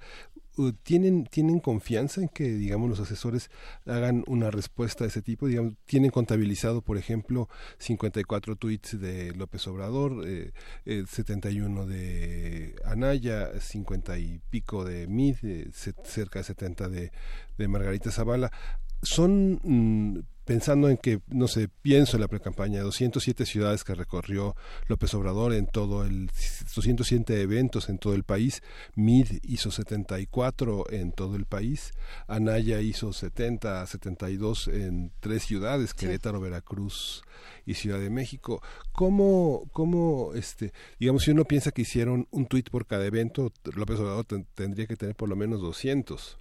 ¿Cómo ven esta? Están muy lejanos los, eh, la gente de campaña de, del tweet, o sea, solamente el tweet parece que es la llama que se enciende coyunturalmente y no es una herramienta para mandar propuestas, a pesar de que el tweet mandaría un link directamente, como lo están haciendo ustedes, a las plataformas eh, descargables en PDF de lo que ellos piensan, ¿no? Exactamente, sí, eh, eh, exactamente. Reconociendo todos estos desafíos, pero creo que hay un hay un hay un importante tema que acabas de tocar. el Internet creo que es el, catalizador de propuestas, de exigencias. Eh, la protesta a través de Internet es cada vez más grande y es cada vez más fuerte.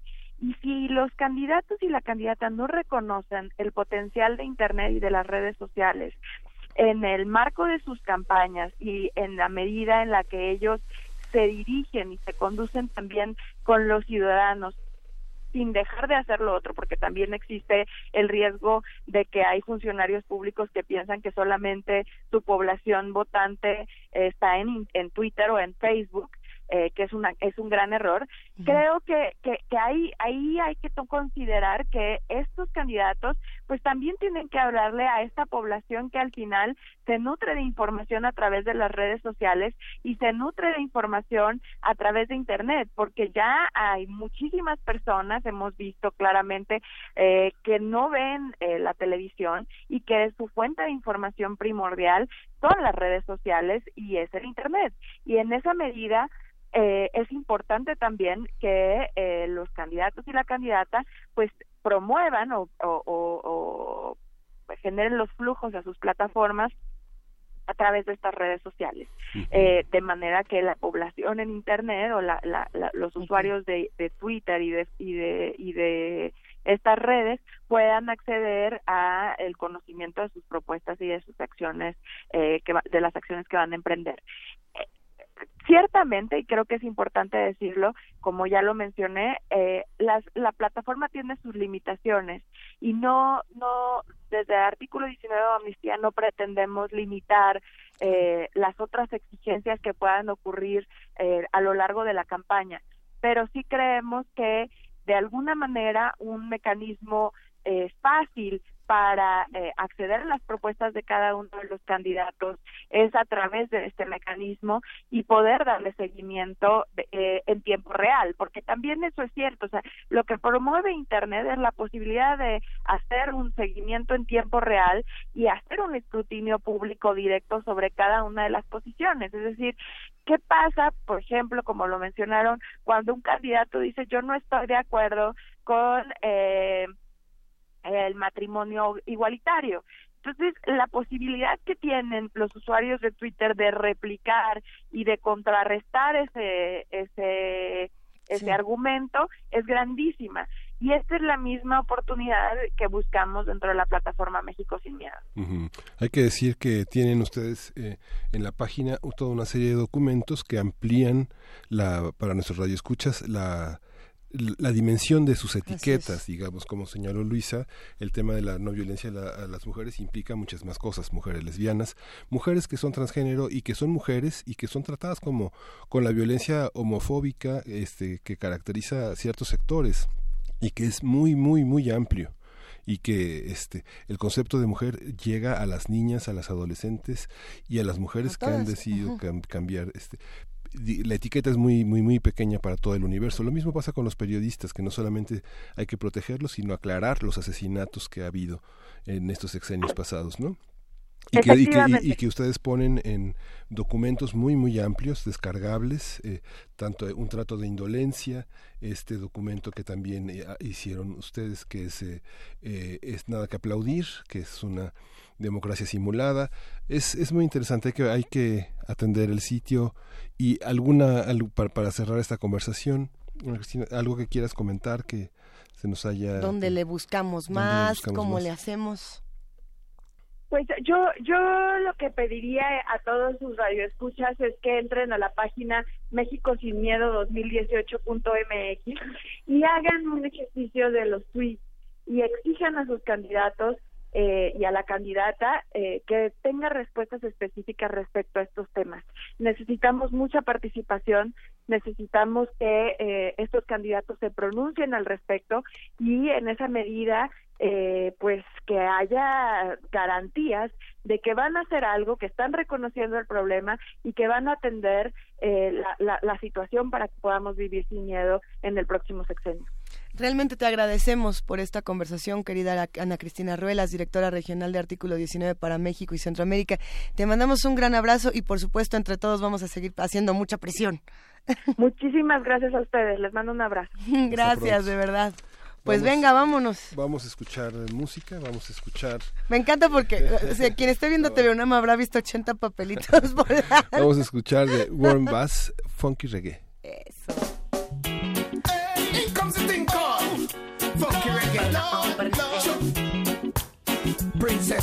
Sabina, Warren Bass.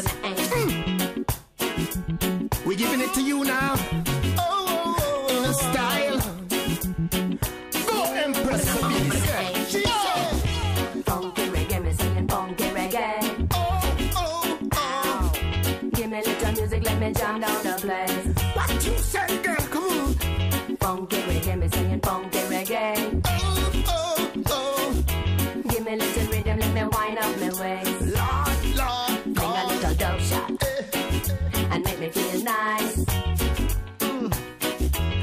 Throw in some water pumping and play that track twice.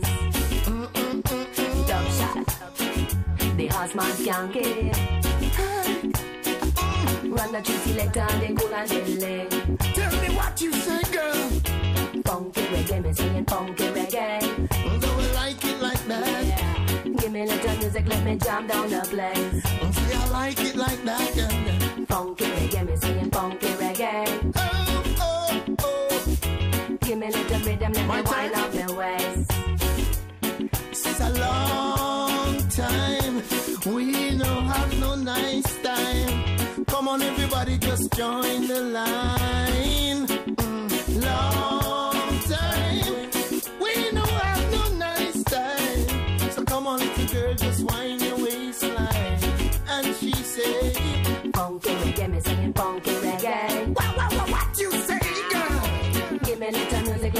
Jam down the place. Hey, hey, oh. Funky reggae, me singing funky reggae. Hey, hey, oh. Give me a little rhythm, let me wind up my waist. You gotta talk some more, girl. Dub shot. And make me feel nice. What you say? Flowing some water pumpy and I play that track twice. Come on, a little Dub shot. Uh, The horseman skanky. yes, yes. They cool and deadly. Let's take this music all over the world. Eh, Let's play it for all those little boys and girls. Mm, this music has all the ingredients, yes. So don't you hide it, just recognize it. We're gonna make you feel it. We're gonna give it to you right now. So don't you ever hide it. Just come over and feel it now. Funky reggae, me singing funky reggae. Ha, ha, hi. Give me a little music, let me jam down the place. Ha, ha, ha, hi. Funky reggae, me singing funky reggae. She, she said, Give me a little rhythm, let me wind up my waist. What you say, girl? Dub shot. Mm, mm. And make me feel nice. Water pumping and play that track twice. Reggae, reggae, reggae, reggae, Dub reggae. shot. The hot man can't kill. Come on. Mm. Run the juicy leg down, they cool and deadly. Lord, Lord, they never know we coulda know it like this. They never know we coulda ram it like this. They never know we coulda play it like this. And it's a funky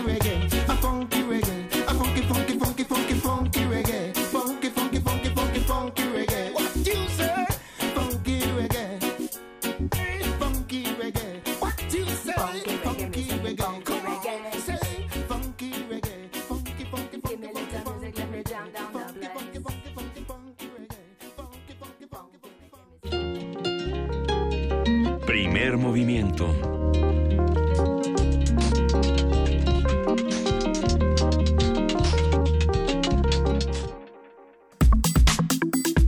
Nota Internacional.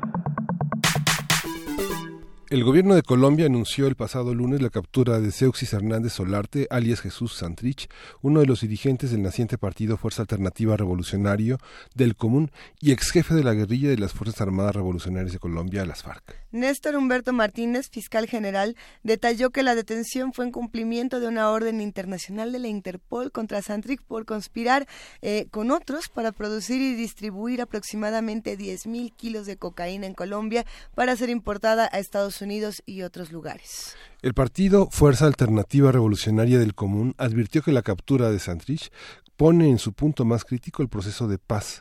A través de un comunicado señaló que se trata de un plan orquestado por el gobierno de Estados Unidos con la complicidad de la Fiscalía colombiana con el propósito de hacer fracasar el acuerdo de paz. Vamos a hablar sobre la detención de este ex jefe de las FARC y su relación con los acuerdos de paz que se está implementando en Colombia, qué va a pasar eh, y todo esto en el marco de un proceso electoral. Para ello nos acompaña el doctor Mario Torrico Terán, investigador de Flaxo México, como ustedes saben, especialista en instituciones políticas, conflicto e inestabilidad política, democracia y por supuesto derechos humanos. Mario Torrico Terán, ¿cómo estás? Buenos días. Buenos días, un saludo a ustedes y a toda la audiencia. Un gusto escucharte como siempre. ¿Qué fue lo que pasó en Colombia en los últimos días, en las últimas semanas? Bueno, como bien lo adelantaban en la nota, pues hubo la, la detención de este eh, ex ex eh, comandante ex jefe guerrillero de las FARC y que ahora tiene un curul en el Congreso. Hace hace pocas semanas fueron las elecciones legislativas en Colombia y las FARC tienen garantizados cinco curules en el Senado y cinco en, en, la Cámara Baja. Eh, esto a raíz de los acuerdos de paz de, de, de, hace un poco más de, un año. Eh, y bueno eh, este, este ex jefe guerrillero pues tiene uno de los curules y a solicitud de un juzgado de Estados Unidos fue detenido en Colombia por delitos posteriores a los acuerdos de paz.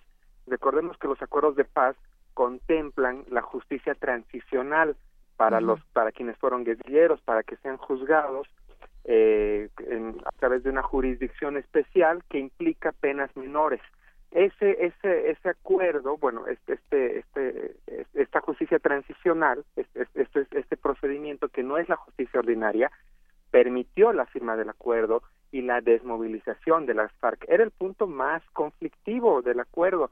E inclusive quienes promovieron el no en el plebiscito que hubo a fines del 2016 y quienes se siguen oponiendo a, a los acuerdos de paz con las FARC siguen señalando que esta jurisdicción especial eh, básicamente es una garantía de impunidad no a los crímenes que, que, que habrían cometido las FARC. Esto entonces estos estos delitos por los que se le, se le acusa a este ex jefe guerrillero pues son posteriores a la firma de acuerdo de los acuerdos de paz y tiene que ver con narcotráfico.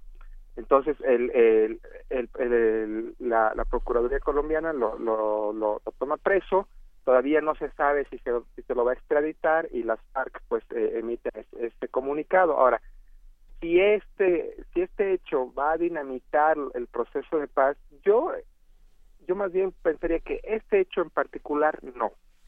Eh, porque además las FARC han sido muy golpeadas en el último proceso eh, de elecciones de hace pocas semanas en el eh, en Colombia eh, las FARC decidieron muy pocos votos y si no hubieran tenido estos curules reservados, básicamente no hubieran tenido representantes, ¿no? Así es. Entonces las FARC eh, están luchando eh, también por lograr legitimarse ante la opinión pública colombiana, están luchando por mantener, eh, digamos, una, un espacio político dentro del marco institucional democrático y si, y si las FARC básicamente eh, se radicalizarían a raíz de esta detención, pues eh, estarían condenándose a desaparecer del espectro político, ¿no? Eh, yo creo que más bien la principal amenaza al, al proceso de paz en Colombia no viene de este de este episodio en particular, sino viene del proceso electoral en ciernes. Eh, la primera vuelta electoral va a ser a finales de mayo y uno de los candidatos quien puntea en las en las encuestas básicamente es eh, eh, candidato del uribismo, que fue muy opositor a los acuerdos de paz y que está en este momento proponiendo revisar los, eh, revisar eh, los principales componentes del acuerdo. ¿no? antes de, continuar, justamente esa era una de las preguntas que más llamaban la atención en los últimos días. ¿Pueden o no desaparecer las FARC? y por ahí decía, pues que eso es algo imposible, pero en este proceso electoral todo puede suceder. Últimamente hemos descubierto que en los procesos electorales todo pasa, querido Mario Torrico Terán. ¿Podemos hablar un poco de cómo se ha dado este proceso eh, y quiénes son los candidatos, cuáles son los riesgos verdaderos de las FARC de desaparecer? Bueno, a ver, eh, la idea es que las FARC desaparezcan como grupo guerrillero. Para eso fueron los, diálogos de paz, para eso se suscribió el acuerdo. Eh, y la buena noticia era, o es todavía, que la democracia puede procesar y puede incorporar incluso a grupos guerrilleros, ¿no? En ese sentido, se, les reservó a las FARC por ocho años cinco curules en el Senado y cinco curules en diputados para asegurarles también que ellos podrían tener voz y voto en las instituciones de la democracia. Ahora bien, eh, las FARC han tenido muy poca votación y eventualmente si desaparecerían, desaparecerían por la vía electoral. Como en México han desaparecido muchos partidos por, por esa misma vía, o sea, han tenido una votación muy exigua por debajo del umbral que establece la ley y desaparecen, ¿no? Entonces, eventualmente las FARC podrían desaparecer por esa vía. En este momento las FARC, eh, por la vía armada, hay quienes sostienen que, que hay grupos disidentes que todavía están por ahí, pero en los hechos, eh, los acuerdos de paz han logrado que Colombia presente los niveles de violencia y de muerte más bajos de toda su historia. O sea, no hay registro con niveles tan bajos de violencia en Colombia en los últimos eh, tres años, desde que iniciaron los, las negociaciones, ¿no? Entonces, en los hechos, básicamente las FARC ya no están movilizadas, por mucho que hayan algunas células de partidas por ahí, y Colombia está viviendo un inédito proceso real de paz, ¿no? Ahora bien, ¿quiénes son los candidatos en Colombia? Bueno, los candidatos más fuertes están por la derecha, eh, Iván Duque, quien es básicamente el candidato del partido de Álvaro Uribe, se podría decir la extrema derecha, que se opone totalmente a los acuerdos de paz, que se opuso y que plantea eh, modificarlos. Por, digamos, yéndonos al otro extremo del, espectro ideológico, por la izquierda está Gustavo Petro, quien fue alcalde de Bogotá, eh, y quien en estos momentos figura en segundo lugar, ¿no?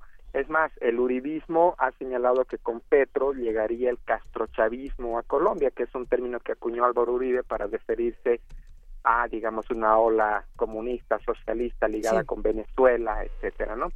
Ambos candidatos, digamos, los dos extremos del, del, espectro ideológico eh, están puntando en las encuestas y lo más probable es que los dos lleguen a segunda vuelta. Pero en este caso Petro, él, él sí garantiza que los acuerdos de paz van a continuar y que más bien hay que profundizar cambios eh, que garanticen que los acuerdos se sigan cumpliendo, ¿no? O sea que más que una elección de, de partidos o de izquierdas y derechas aquí es la paz o no la paz. Yo diría que ese sigue siendo eh, eh, más que la economía, más que el empleo, más que migración, más que acuerdos comerciales, que normalmente son temas que figuran en las elecciones el respeto o el no respeto de la firma del acuerdo de paz es el principal eje eh, sobre el cual eh, se discute en este momento en Colombia y es el principal eje de discusión política. Eh, la mayoría de los candidatos básicamente respaldan los acuerdos de paz y el único candidato que claramente se posiciona en contra es el que tiene mayores probabilidades de ganar, ¿no? Porque en una eventual segunda ronda, según las encuestas, también Iván Duque, el candidato del uribismo, tendría las mayores probabilidades de ganar. ¿El narcotráfico qué papel juega? ¿Cómo combatir el narcotráfico sin sacrificar la paz? Bueno, el narcotráfico sigue presente más allá de la guerrilla. Hay que decir que las FARC hicieron eh, negocios con, con el narcotráfico para garantizarse flujo de ingresos, ¿no?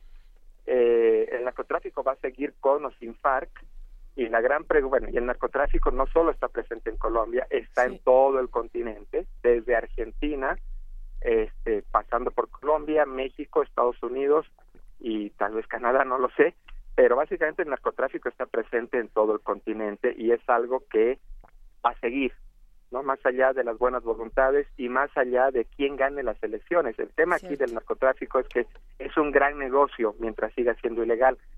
Entonces, eh, el narcotráfico no, no va a desaparecer aunque gane Petro, aunque, gane Duque. El tema aquí fundamental es la violencia, ¿no? Y la violencia más importante en Colombia tenía que ver con la guerrilla, ¿no? Eh, y, y, básicamente, al desaparecer la guerrilla más importante, porque sigue todavía presente la guerrilla del ELN que está en este momento intentándose un diálogo también para desmovilizarla, pero más allá de eso, las FARC con su desmovilización han logrado, o Colombia ha logrado, el menor nivel de violencia a nivel histórico. Y claramente, si es que se revisan los, los términos del acuerdo, como propone el candidato de la derecha, que tiene además las mayores probabilidades de ganar, sí se corre el riesgo de regresar, digamos, eh, a niveles de violencia, si bien no, no como los anteriores, pero sí a que ciertos sectores de las FARC vuelvan a tomar las armas. Ciertamente hay un riesgo de ese, de ese nivel. En este previo marco a lo electoral hay una, hay una percepción en el debate electoral de eh, una ineficiencia excesiva en las cortes, una excesiva burocracia. Ya sé, eh, Duque había propuesto hacer como una super gran corte general. Hay cerca, son, son 132 magistrados en las altas cortes que tienen salarios eh, muy, muy altos, ¿no? Y que, que mucha, muchos de los colombianos hoy están muy descontentos con esa con esas, esas, cifras que son escandalosas de un estado derrochador y sin justificación. ¿Cómo, cómo es una medida simplista? Algunos opositores a Duque la han calificado, pero ¿cómo, cómo lo ves este esta supercorte como órgano de cierre de todas las jurisdicciones? Mm, para mí sería un retroceso judicial. Es decir, Colombia, con todos sus problemas, eh, tiene uno de los, este, mm, digamos, de los poderes judiciales más desarrollados de América Latina en particular su Corte Constitucional. La Corte Constitucional colombiana es un ejemplo a nivel continental, gracias a la Constitución del 91, es un ejemplo de autonomía, de independencia. La Corte Constitucional frenó la, la, tercera elección de Uribe, a pesar de que Uribe había concentrado mucho poder político eh, y había logrado avanzar eh, una, una nueva reforma constitucional, la Corte Constitucional se la, se la frenó. Y aunque bueno, pero a pesar de eso, pues claramente hay descontento en la ciudadanía con el funcionamiento de las instituciones políticas, más allá de las instituciones del sistema judicial, es en general un descontento con las instituciones de la democracia, como y eso es común en general en los países de América Latina, ¿no? La población espera más de la democracia, espera más de sus instituciones, espera más de sus representantes y esa brecha entre lo que entre lo que los ciudadanos esperan y lo que las instituciones están dando pues genera frustración no pero en realidad lo que lo, lo que requiere la democracia no es un vuelta atrás no son soluciones fáciles sino más bien son soluciones institucionales mejoras institucionales no eh, pero esa frustración deja espacio a la posible explotación de líderes que optan por la salida fácil, por las propuestas sencillas, no como decir, pues vamos a crear instancias donde donde los procesos se van a agilizar, ¿no? Eh, y ya hemos visto, en, como en otros casos de, América Latina, que estos, eh, digamos, estas salidas fáciles, pues no son, ¿no? Pero claramente sí son explotables políticamente cuando el descontento es amplio, ¿no? Mario, hay una, hay otra parte que es la, la parte de la comisión eh, el Consejo Electoral, el Consejo Nacional Electoral, que se había llegado a proponer con esta, con esta cuestión de, de toda esta reforma política que, que está en tránsito. Ahí durante el gobierno de Santos hubo dos, pero esta comisión especial para la reforma política que se creó en el marco del acuerdo con las FARC que decía que bueno que había eh, que eliminar el Consejo Nacional Electoral y dejar un tribunal electoral conformado por magistrados independientes, suprimir eh, la sección quinta del Consejo de Estado. Esta, esta parte, ¿tú cómo, la ves? Digamos, hay una situación muy, parecida a lo que pasa con, con nosotros, digamos, hubiera, serían comparables muchos de los procesos que están viviendo en Colombia con muchos de los procesos que nosotros en México ya transitamos, que nos preguntamos, ¿tú cómo lo ves esto? Mira, en Colombia, en México y en todos los países de América Latina autónomos, es contribución de América Latina para el mundo. Normalmente lo desarrollados, de, democracias desarrolladas, no hay órganos electorales como aquí en México. Eh, los organizan inclusive el, propio gobierno federal, central. Eh, en América Latina, con el afán de darle credibilidad a los procesos electorales, se han creado organismos autónomos. Y en el caso de Colombia hay un organismo autónomo. Yo en realidad no detecto que, que haya alguna susceptibilidad con el, con el funcionamiento del organismo en estas elecciones. Eh, por lo menos en, en las plataformas de los candidatos, en los debates o en la prensa misma colombiana, no se aprecia ninguna Estamos teniendo problemas en la comunicación eh, justamente con el doctor Mario Torrico Terán. Vamos a intentar recuperar esta llamada porque desde hace unos momentitos se escucha bastante cortado. Eh, sí, es, es todo un tema y es un debate interesantísimo. Por ahí tenemos algunos comentarios, por supuesto, en, en redes sociales que será interesante seguir discutiendo. Ya nos escribían en arroba P Movimiento en Twitter, en Diagonal Primer Movimiento en Facebook y por supuesto en el teléfono 55 36 43 39. Tenemos muchos mensajes, Miguel Ángel, a ver si compartimos algunos por aquí. A ver, dice, eh, nos escribe, creo que es Miguel Ángel Gemirani, dice, si AMLO pacta con el narco, México estará como Colombia en sus peores años de violencia, eso hicieron en Colombia. Esa es una de las, de las percepciones.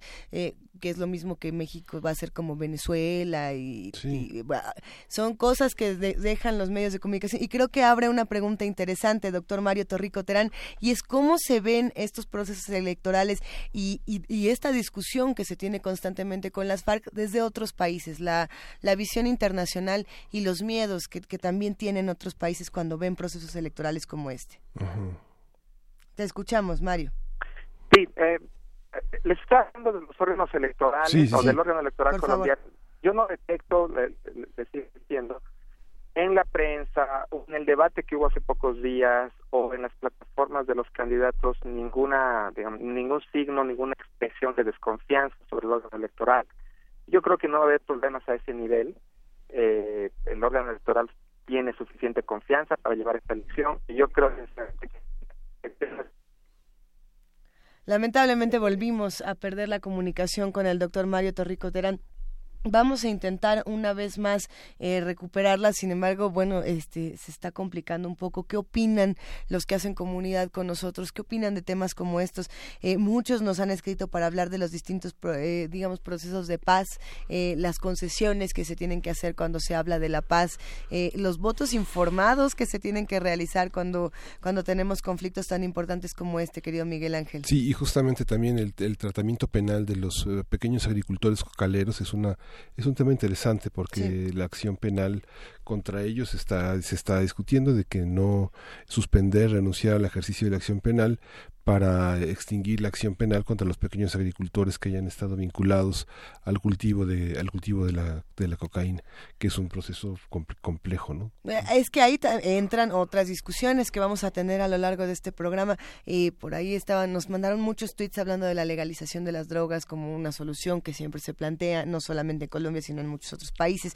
Eh, mandamos un gran abrazo a R Guillermo a Miguel Ángel Gemirán a Víctor Betankurov eh, a quien nos están escribiendo muchísimo. Manuel Defi, por supuesto, eh, Jorge Martínez, también le mandamos un abrazote enorme a Adam Beldarrain, Aletas en el Aire, lo abrazamos, a Juan Roset, a Alejandro Cardiel, a Ola, Valle a ver, ahorita vamos compartiendo todos sus comentarios al Zarco, Alfredo Ávila, que ya estuvo con nosotros, que ya también está tuiteando por acá.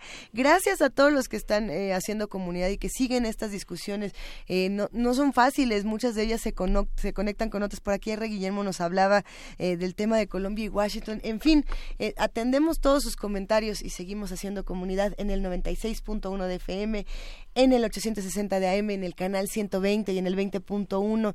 Y, y por lo pronto, pues nos vamos con un poco de música para seguir hablando de todos estos temas. Vamos a, vamos a escuchar Fanta Burama de Jelly Mandy Tukura, Tukura, Tukura.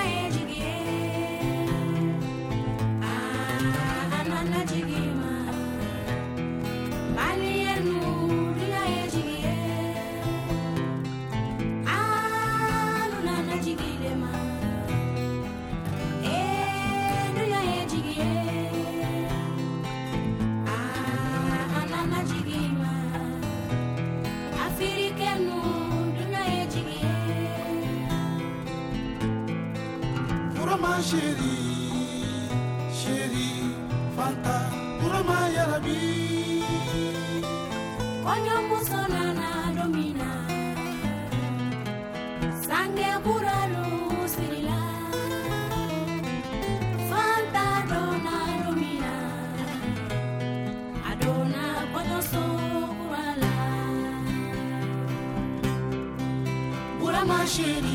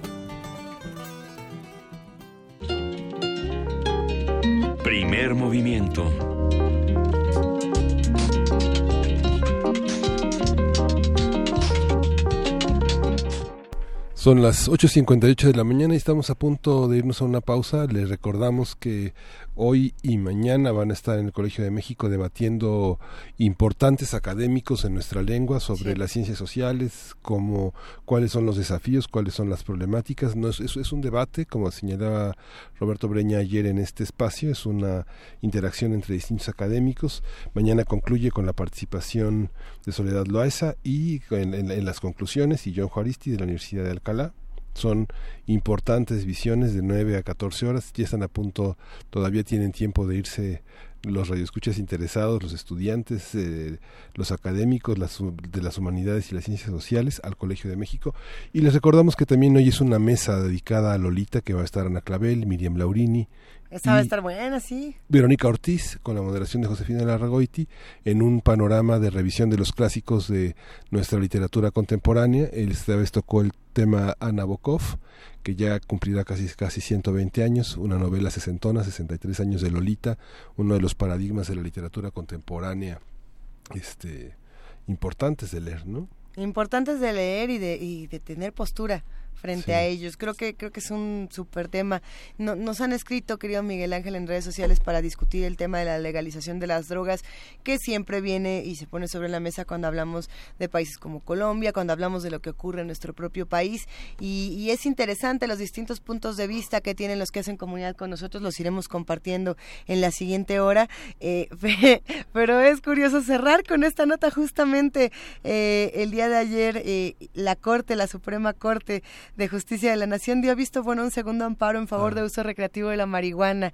Eh, si usted se llama Ulrich Richter, háblenos y cuéntenos qué se siente poder eh, sembrar, cultivar, cosechar, preparar, poseer, transportar sin ningún fin comercial o de distribución. Se ha de sentir muy bien. Bueno, no lo sabemos, nosotros no lo sabemos, pero, pero quién sabe qué va a pasar en nuestro Sí. país. Interesante. Veremos cómo se sigue discutiendo todos estos temas. Vámonos a una pausa. Vamos a una pausa. Primer movimiento. Hacemos comunidad.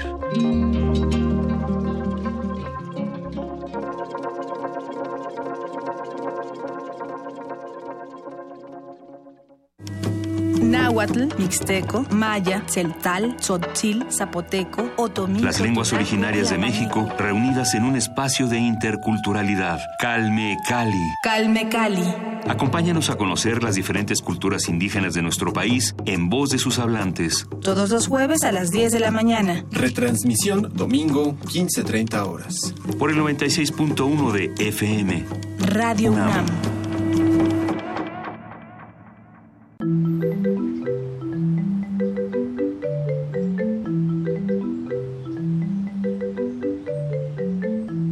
Movimiento Ciudadano es más que una canción. Ya logramos eliminar el fuero en Jalisco y en Nuevo León. Y no solo eso, hemos dado la batalla dos años para hacerlo en todo México. Únete a este movimiento y ayúdanos a acabar con el pasaporte de la impunidad de los políticos corruptos. El futuro está en tus manos.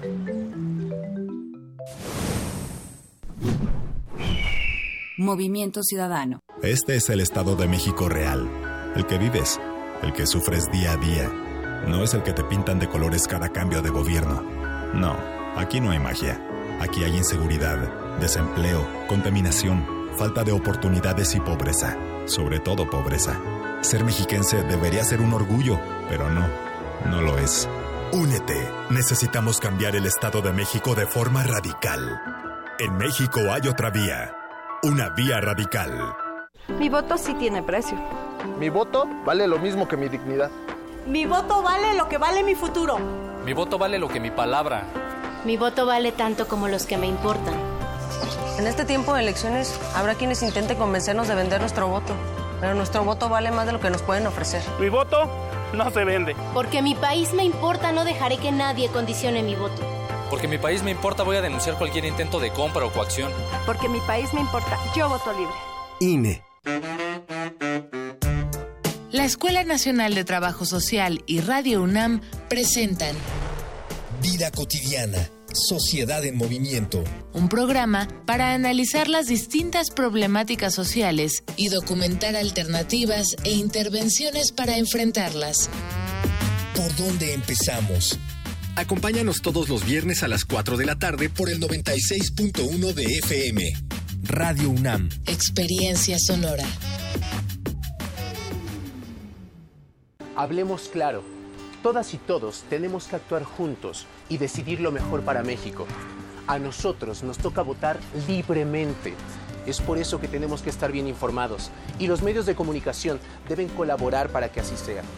Los partidos deben respetar las reglas y quienes resulten electos deben responder a la confianza de las y los mexicanos. Para tener el país que queremos, todos debemos hacer lo que nos toca. INE. Alejandra Barrales. Ricardo es capaz y determinado, sabe sumar y hacer equipo. Miguel Ángel Yunes Márquez. Yo estoy con Anaya. Xochitl Galvez. Estoy con Anaya. Salomón Chertorivsky. Estoy con Anaya. Luis Donaldo Colosio Riojas. Estoy con Anaya. Miguel Ángel Mancera. Vamos con Anaya. Diego Fernández de Ceballos. Estoy con Ricardo Anaya porque es un joven brillante y capaz.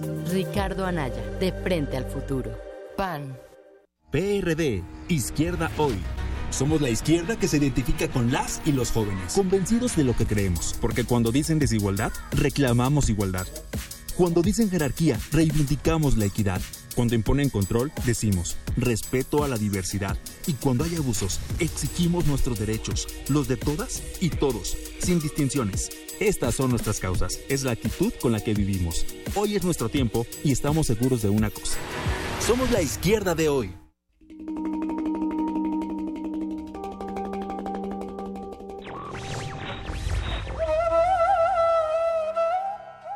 El genio solo puede respirar libremente en una atmósfera de libertad. John Stuart Mill.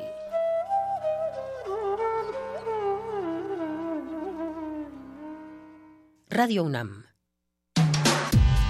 Primer movimiento. Podcast y transmisión en directo en www.radio.unam.mx.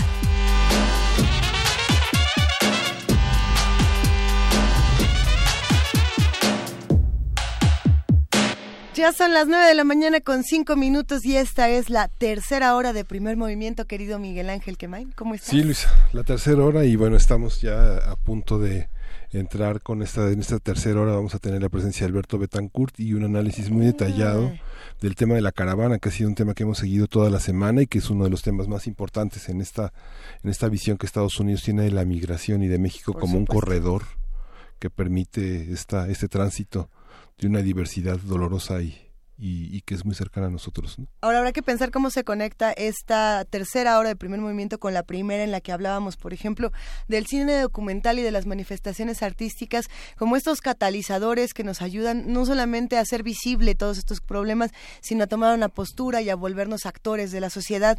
Eh, de igual manera como se hace el encuentro de documental, se está haciendo desde Universo de Letras, querido Miguel Ángel, un encuentro que me parece importantísimo.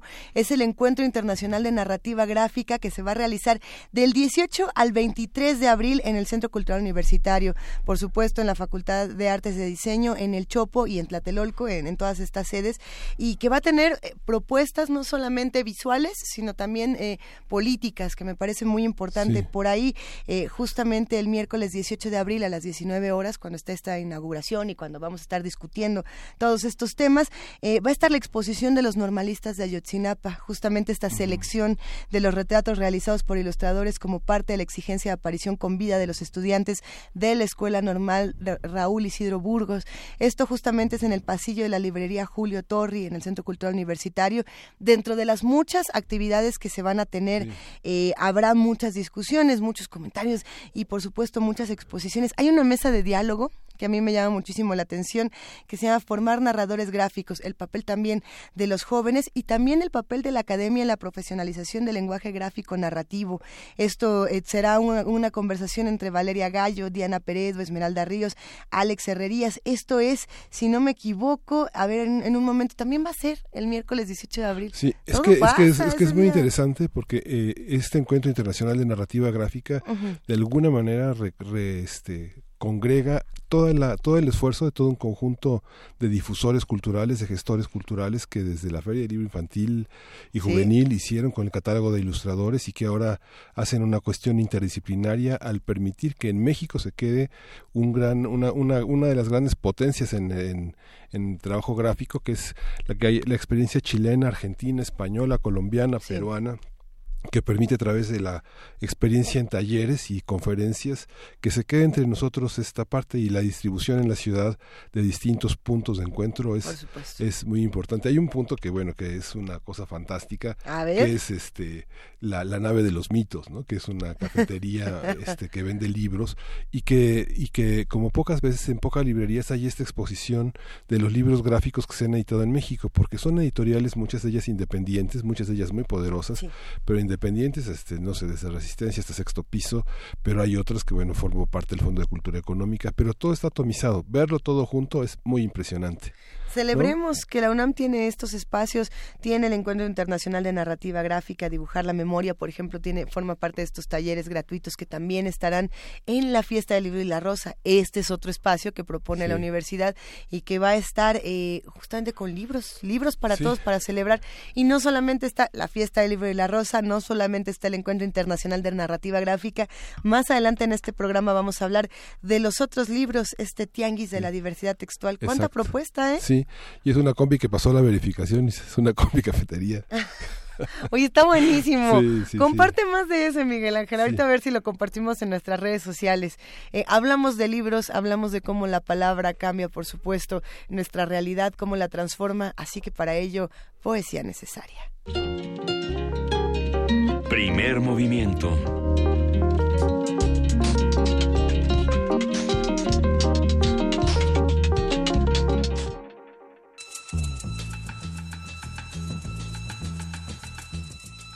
Es hora de poesía necesaria.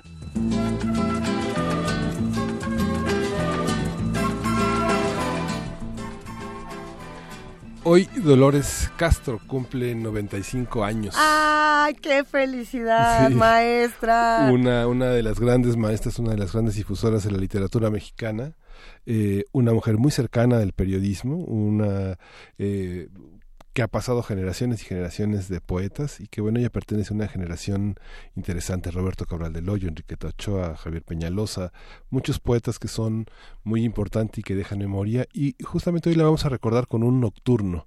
un nocturno la maestra. Que vamos a acompañar con el nocturno 13 Chopin en la interpretación de Alberto Cruz Prieto, que es una, una también una visión poética muy extra, muy muy interesante.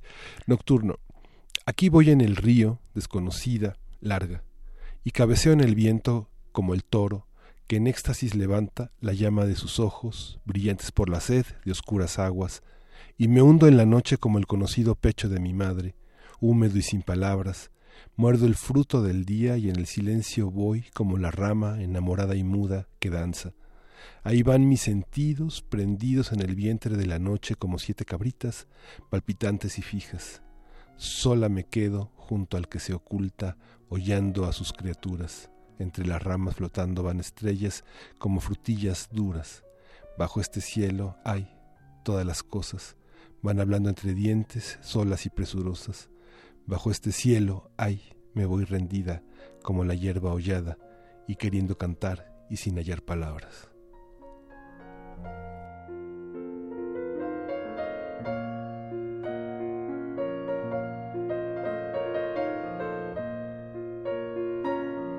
Estamos escuchando el nocturno en re bemol eh, número 3 de Federico, Federico Chopin.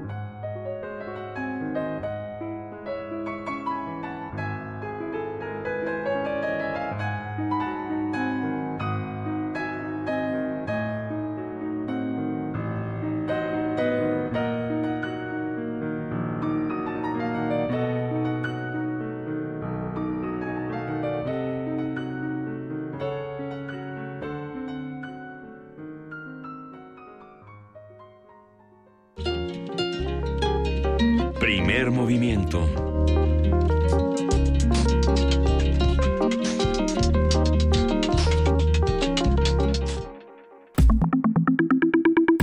La mesa del día. Como todos los jueves, son jueves eh, Alberto Betancourt con temas eh, a profundidad desde distintas perspectivas, con una visión ecuménica y prolífica de, de la información. Alberto, buenos días. ¿Qué tal, Miguel Ángel? ¿Cómo estás? Buenos días. Muy bien. Estoy aquí con Luisa haciendo pruebas de sonido. Le andamos moviendo al audífono, ya no sé si le subió el mío, le bajé al suyo. No, discúlpeme, producción, uno que se pone a jugar aquí con, todo bien, con las bien. Miguel Ángel, buenos días, gracias por la presentación. Luisa, te extrañamos mucho el jueves pasado. Los extrañé, pero los escuché con muchísimo cariño y sé que el, tema de este jueves, querido Alberto, eh, promete muchísimo, igual de de controversial también porque hay muchas maneras de leer el Via Crucis Migrante. Pues como solemos hacer en este espacio, Mundos Posibles, en primer movimiento, quisiera yo compartir con ustedes mi azoro y mi inmensa curiosidad por tratar de entender lo que ocurrió la semana pasada, que condujo al momento, vamos a decir, cumbre, en el que por fin, después de casi dos años de hacer pues en cierto sentido podríamos decir lo contrario, el presidente de la República eh, pronunció un discurso en el que reivindicaba la dignidad nacional. Y pues quisiera yo hacer una reflexión sobre eso, analizar el contexto en el que lo hizo, el resto de las acciones que ha tomado la presidencia de la República y ver si es coherente o no con lo que dijo ese día. Pero pues quisiera yo dedicar hoy el comentario a los migrantes centroamericanos que ingresan en territorio mexicano y particularmente aquellos que forman parte de la caravana del Via Crucis migrante.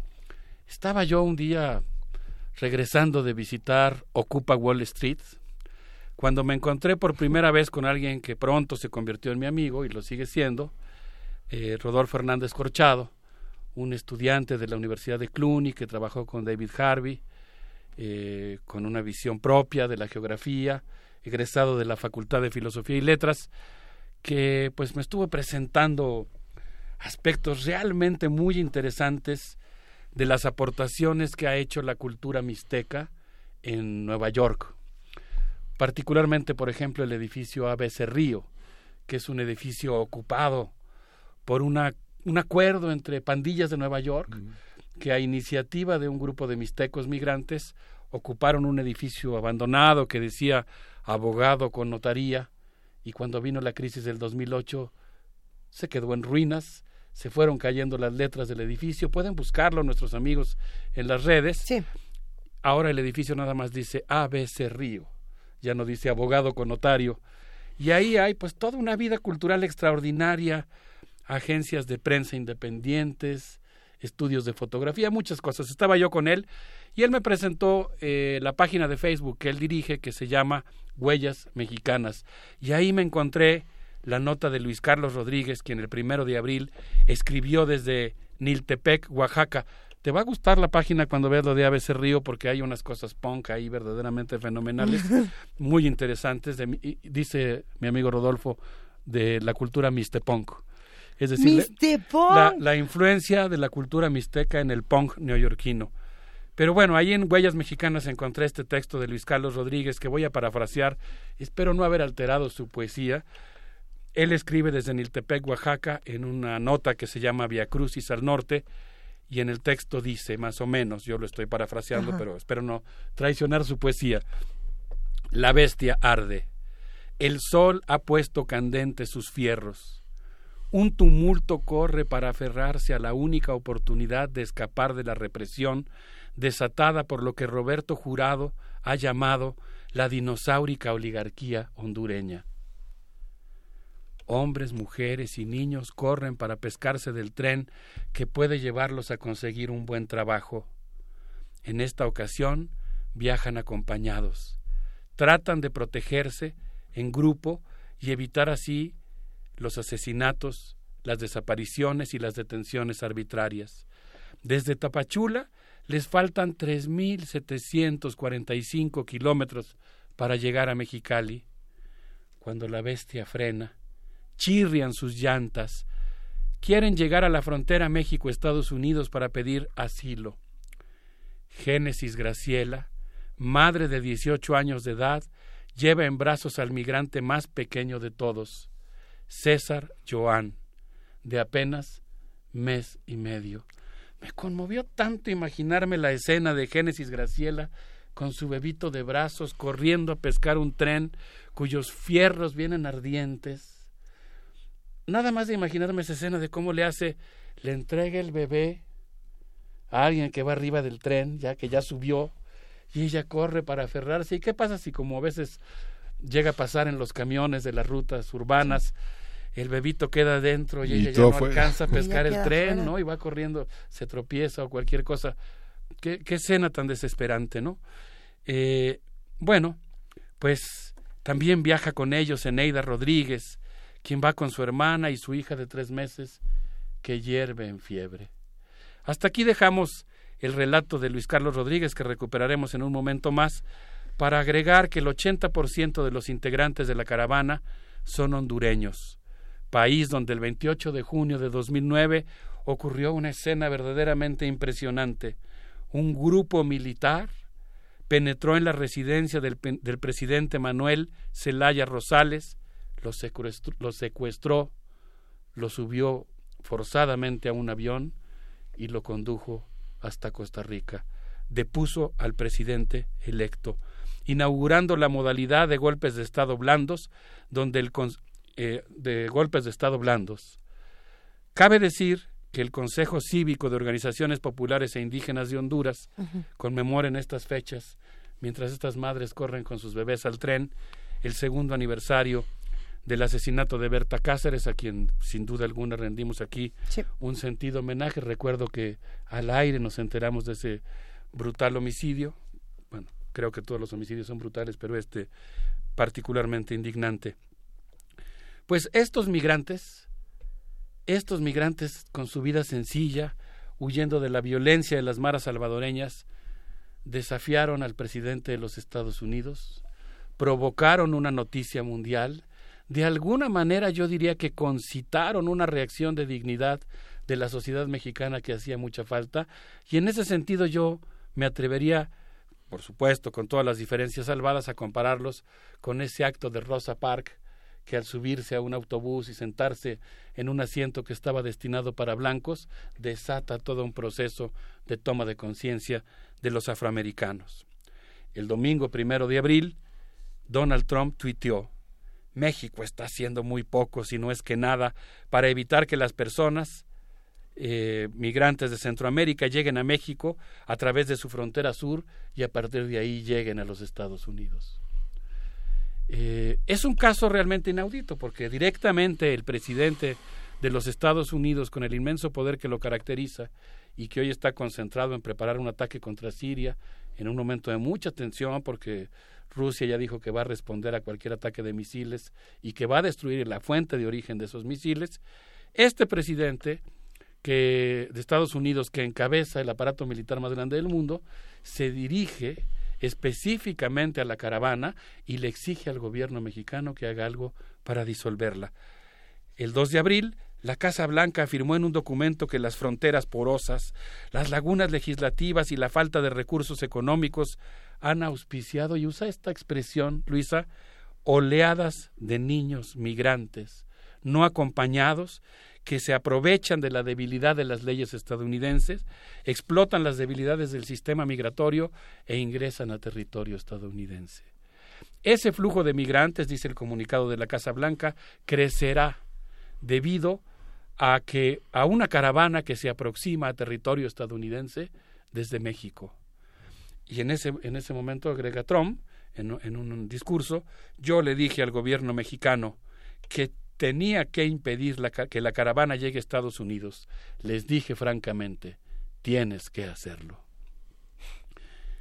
Para vergüenza de nuestro país, ese día las Secretarías de Relaciones Exteriores y la Secretaría de Gobernación de México, encabezadas respectivamente por el doctor Luis Videgaray y el doctor Alfonso Navarrete Prida, emitieron un comunicado conjunto que voy a parafrasear, pero muy ceñido a lo que el texto dice literalmente, en el que manifiestan su disposición a velar por los derechos de los migrantes y cooperar en materia migratoria con los demás países de la región. Y afirmaron, y ahora lo cito, esta caravana se lleva a cabo cada año en estas fechas desde 2010 y se encuentra integrada principalmente por migrantes provenientes del Triángulo del Norte de Centroamérica, Guatemala, Honduras y El Salvador, cuyo ingreso a territorio nacional se dio sin cubrir los requisitos de ley.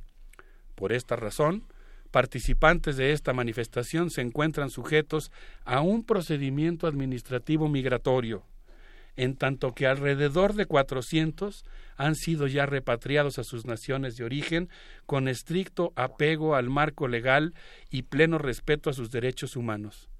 Termina la cita de este vergonzoso comunicado. El comunicado agrega que México, a diferencia de otros años, ofreció en esta ocasión visas de asilo humanitarias a algunos integrantes de la caravana y reitera que el punto de partida de salida de México tiene que ser por los lugares claramente establecidos. Según una nota de New York Times, eh, los agentes del Instituto Nacional de Migración de México se acercaron a la caravana, hablaron con los migrantes, les tomaron sus datos y siguieron un camino, esto lo dice la nota de New York Times, siguieron un camino que consistió en deportar a algunos, amenazarlos, arrestarlos y a otros tomarles sus datos y ofrecerles visas humanitarias. Desde luego me parece prudente que les hayan ayudado, pero la intención clara era la de responder a las presiones norteamericanas. Este comunicado es una vergüenza para nuestras instituciones y esto pues ocurrió el día lunes 2 de abril, lo cual pues desde mi punto de vista pues es eh, verdaderamente vergonzoso. A ver, lunes 2 de abril es este comunicado. ¿Cuándo es el discurso de Enrique Peña Nieto diciendo, el eh, señor Trump, sus frustraciones lléveselas a su casa? Y... El 5 de abril. Es decir, en tres días eh, se les ocurre cambiar el discurso ya que habían realizado todas estas acciones. Sí, no, incluso fue tan bochornoso el asunto de este comunicado que al día siguiente, el miércoles 3 de abril, no, es lunes 2, martes 3 de abril, eh, la Secretaría de Gobernación emite un segundo comunicado y aclara que la eh, política migratoria de México es absolutamente soberana y que en ningún momento ha procedido respondiendo a presiones externas. Por eso quise leer el documento, porque me parece que... peligroso. y, la, y la denuncia eh, por parte de organizaciones y activistas de derechos humanos de los procedimientos del Instituto Nacional de Migración, que a la luz de eh, ciudadanos que no están familiarizados con estos procedimientos, pues son, son vergonzosos, son penosos, porque finalmente están en una norma que no establece México, sino que los organismos de cooperación internacional, en este caso fundamentalmente Estados Unidos, eh, eh, señalan para nutrir sus bases de datos sobre los perfiles eh, genéticos, físicos, morfológicos de los, de los migrantes, tatuajes, estructura de la piel, de, DNA, este, señas particulares que da la impresión de quienes son sometidos a este escrutinio para detectar la delincuencia organizada que pasa a través de las fronteras, pues son penosos, como son como cobayas, como animales en un laboratorio. Imagino a estos a estas personas desnudas en manos de las cámaras, de los rastreos metodológicos que el instituto infiere que son perfectamente legales, pero que son francamente vergonzosos, como tú lo señalas, de cómo son tratados de una manera tan tan cosificadora, tan tan insultante, ¿no? ¿Qué, qué descripción tan pues conmovedora haces, Miguel Ángel. Desde luego coincido contigo en que es indignante el trato al que son sometidos buena parte de los migrantes. Creo que en buena medida la llamada cooperación bilateral en materia migratoria, pues ha sido un eufemismo para ocultar una clara injerencia del gobierno norteamericano en el establecimiento de las políticas migratorias mexicanas. Por supuesto, eh, estoy consciente de que hay mucha gente en la Secretaría de Gobernación y en el Instituto Nacional de Migración que no comparte eh, que no comparte la idea de esta sesión de la soberanía mexicana. Me imagino que los ¿Y se pronuncian? Que los dos comunicados, el del día 2 y el del día 3, que son francamente contradictorios, expresan también el sentir de buena parte de, la, de los funcionarios mexicanos. Una, una de las dudas que comenzó a circular desde ese día justamente era qué significaban estas visas humanitarias y, y cómo en cierta medida colaboraban a la deshumanización de los migrantes más allá de humanizarlos, ¿no? En, este sentido de los Estados Unidos llamando justamente a los migrantes olas de, de niños malvados, nada le faltó decir este perversos niños que quieren pasar nuestra frontera y, y, en nuestro país dicen, bueno, les vamos a dar su, su, su, visa humanitaria, por favor tome el número 3 y sálgase por la puerta de atrás. ¿no? Eh, ¿Qué pasa justamente cuando tenemos estas supuestas políticas públicas que ayudan a los, a los ciudadanos o a los habitantes del mundo y que en realidad solamente son el numerito como para que como para que ya le llegue, pero en voz baja, por favor. Yo creo que México ha tenido una política de asilo y refugio que ha sido verdaderamente ejemplar en muchos sentidos y en muchos casos. Desconozco particularmente el, detalle, digamos, que acompaña a las visas humanitarias.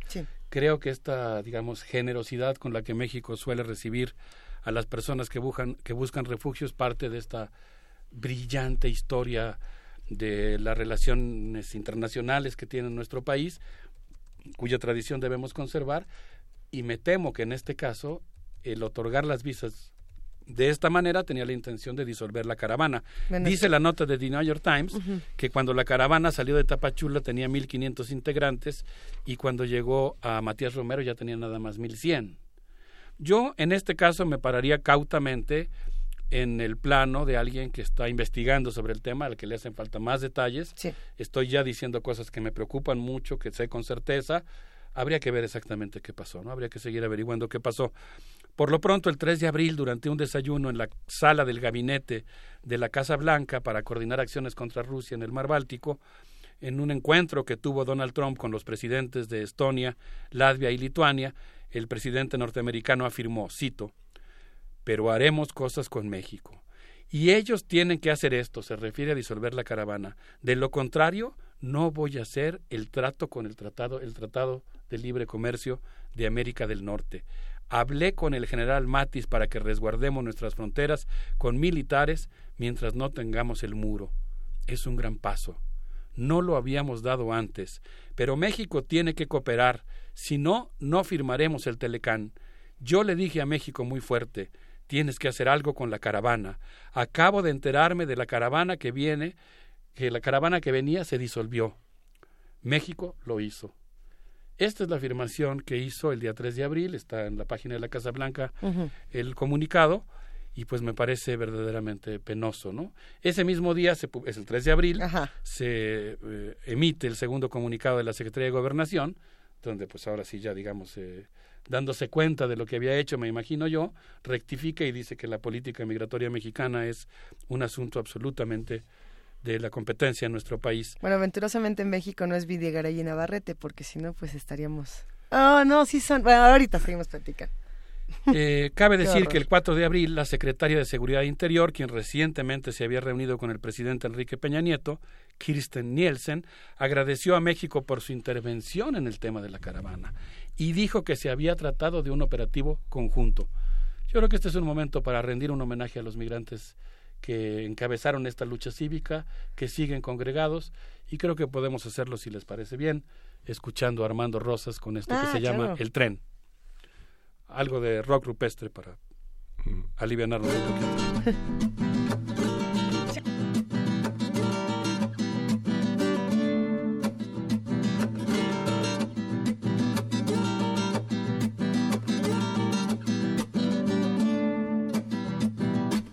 Oigan, señores, el tren que lejos se va silbando. Oigan, los silbidos que echa cuando ya va caminando. Oigan, y oigan, señores, oigan, al tren caminar, el que se lleva a los hombres a la orilla del mar.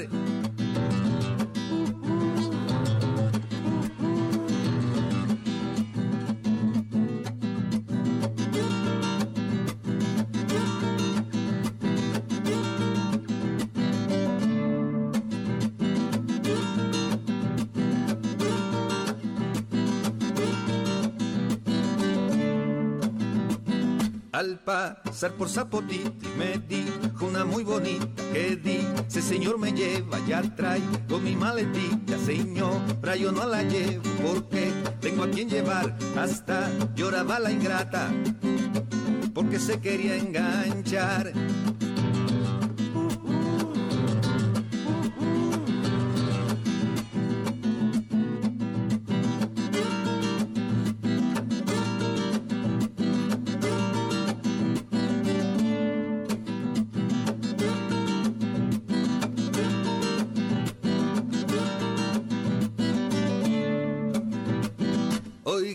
Señores, el tren que lejos se va silbando. Oigan, los silbidos que echa cuando ya va caminando. Oigan, y oigan, señores, oigan, al tren caminar, el que se lleva a los hombres a la orilla del mar. Y bueno, pues eh, seguimos aquí en primer movimiento en los mundos posibles del doctor Alberto Betancourt, leyendo algunos de los comentarios que hacen los que justamente hacen comunidad con nosotros. Le mandamos un gran abrazo a Tania Mafalda que nos dice, regreso de vacaciones, encontramos migrantes en las carreteras pidiendo ayuda, algunos vendiendo flores hechas con latas de refresco y con la gigantesca encima indiferencia de quienes pasan sin verles. Ese es el tuit que nos comparte y esa es la sensación que muchos tuvimos en los últimos días. ¿Quién lo mandó? Tania Mafalda. Tania Mafalda le mandamos, ah, un, saludo, por supuesto. Y bueno, pues ahí, está la sensación, Alberto Betancourt. Sí, la verdad es que es eh, muy preocupante esta situación. Me causa mucha admiración y me, me concita un gran cariño esta acción que puede realizar alguien en una situación de desesperación, huyendo de la represión. Tuve oportunidad de hablar con algunos integrantes de la caravana, específicamente con Josael Romero, mm. El día de ayer, y pues me explicaba que en Honduras se está viviendo se están viviendo las consecuencias de este golpe de Estado blando, existe una situación de militarización de las ciudades, particularmente en Tegucigalpa, el ejército actúa con una conducta muy represiva, eso forma parte de la explicación que lleva a los migrantes a buscar un mejor destino, algunos otros que vienen del Salvador, el 20% de la caravana vienen huyendo de la violencia de las maras, que pues también en buena medida se han formado después de entrar en contacto con las eh, organizaciones criminales norteamericanas. Y bueno pues eh, es, eh, de alguna manera conmovedor que personas en estas circunstancias hayan sido capaces de emprender una acción cívica que se ha convertido en un acontecimiento internacional y que de alguna manera yo no sé qué tan efímeramente pero de alguna manera y no deja de ser histórico y muy importante han concitado ciertas reacciones de dignidad nacional. Voy a continuar un poco con la cronología de lo que ha ocurrido. Quisiera recordar que el 26 de marzo pasado, el secretario de Gobernación, Alfonso Navarrete Prida, planteó en la reunión que sostuvo con Kirsten Nielsen eh, lo siguiente, voy a citarlo, en el tema de seguridad fronteriza habrá que tener mucho más cuidado, mucho más detenimiento para frenar la entrada a México. Debo, haciendo, digamos, apegado a la verdad y a la recuperación del texto, que en su texto habló con mucho énfasis de la importancia de defender los derechos de los migrantes, etcétera, etcétera, pero después hizo esta frase que desde mi punto de vista es eh, muy probablemente una concesión a las presiones norteamericanas que desde hace muchos años han intentado que su frontera sur se desplace al río Suchate. El texto, eh, el funcionario siguió diciendo que pues era muy importante entonces frenar la entrada a México y expuso la importancia de frenar también el flujo de armas procedentes de Estados Unidos. Por mi parte busqué un documento de la ONU que me dejó realmente helado. Se supone que hay 730 mil piezas de alto calibre anuales que entran a nuestro territorio desde la frontera con Estados Unidos y que sostienen el 47% de las ventas de las armerías de ese país. ¿Te imaginas nada más si, si este dato es correcto? 730 mil piezas de alto calibre que entran a nuestro país es un, es un ejército. Es como para armar un ejército, ¿no? Bueno, pues afortunadamente el día 4 de abril, desconozco los detalles de la génesis del documento, cómo se procesó, si hubo un acuerdo previo con la presidencia, quién gestionó la iniciativa, pero ocurrió un acontecimiento que vale la pena eh, constatar y registrar en nuestra historia nacional. El Senado de la República aprobó por unanimidad un pronunciamiento sobre las relaciones México-Estados Unidos, en el que señala que compartimos tres mil kilómetros de frontera, 58 puertos de entrada por los que cruzan diariamente un millón de personas, que hay 35 millones de mexicanos en Estados Unidos y un millón de estadounidenses en México, y el texto dice a la letra, la forma en la que el presidente Donald Trump se ha comportado es para el pueblo mexicano en su conjunto y para quienes lo representamos en el Senado de la República inaceptable e intolerante intolerable.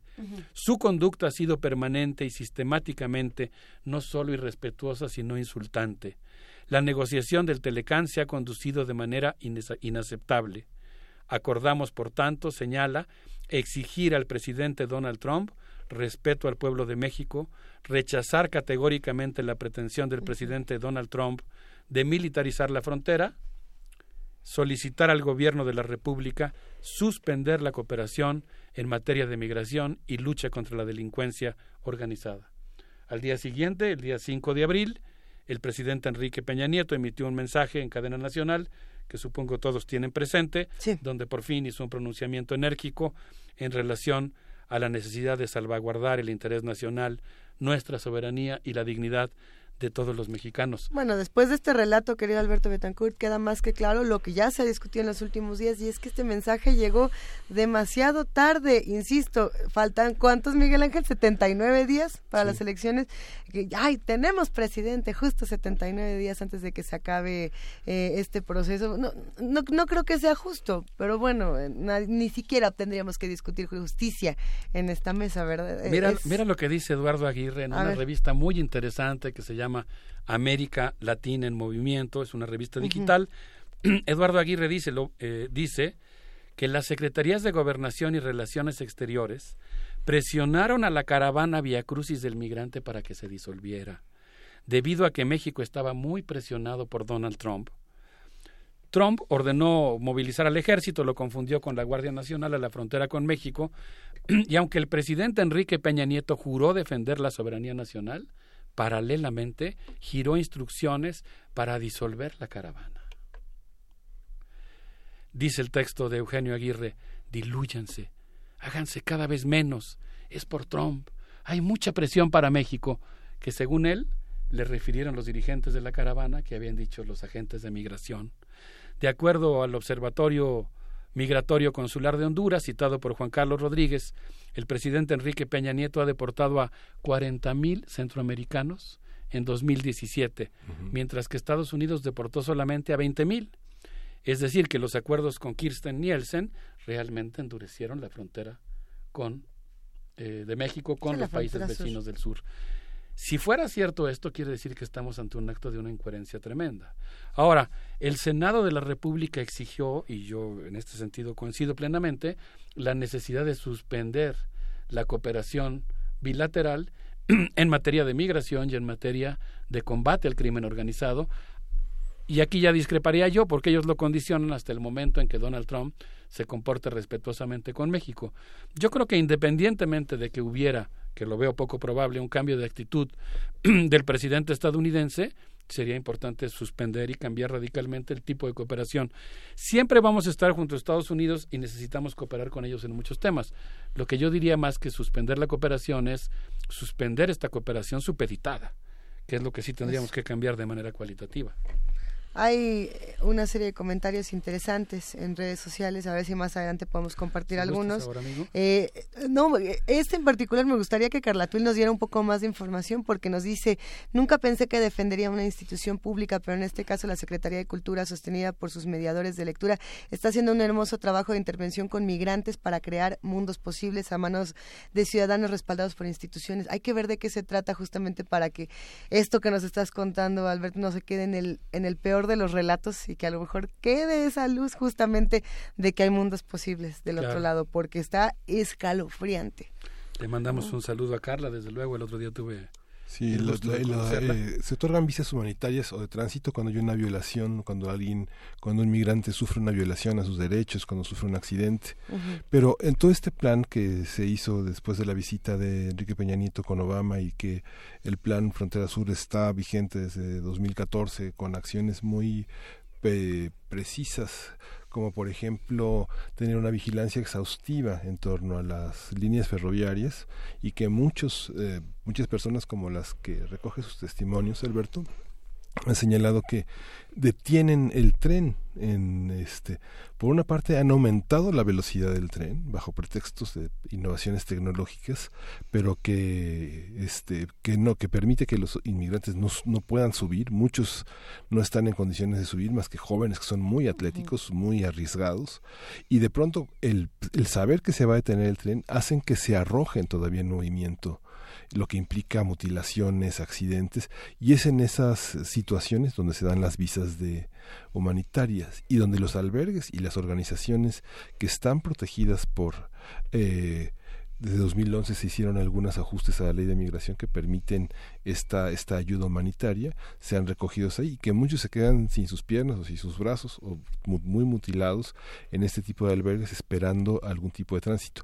El tránsito lo que permite, la visa de tránsito, la visa humanitaria es llegar a, a Estados Unidos porque argumentan tener algún familiar y se les facilita el tránsito sin tener que mostrar, se les da papeles provisionales y se da fe de que nacieron en tal año, de que son provenientes de tal ciudad y las características físicas, color de ojos, de todo lo que viene en el pasaporte, estatura.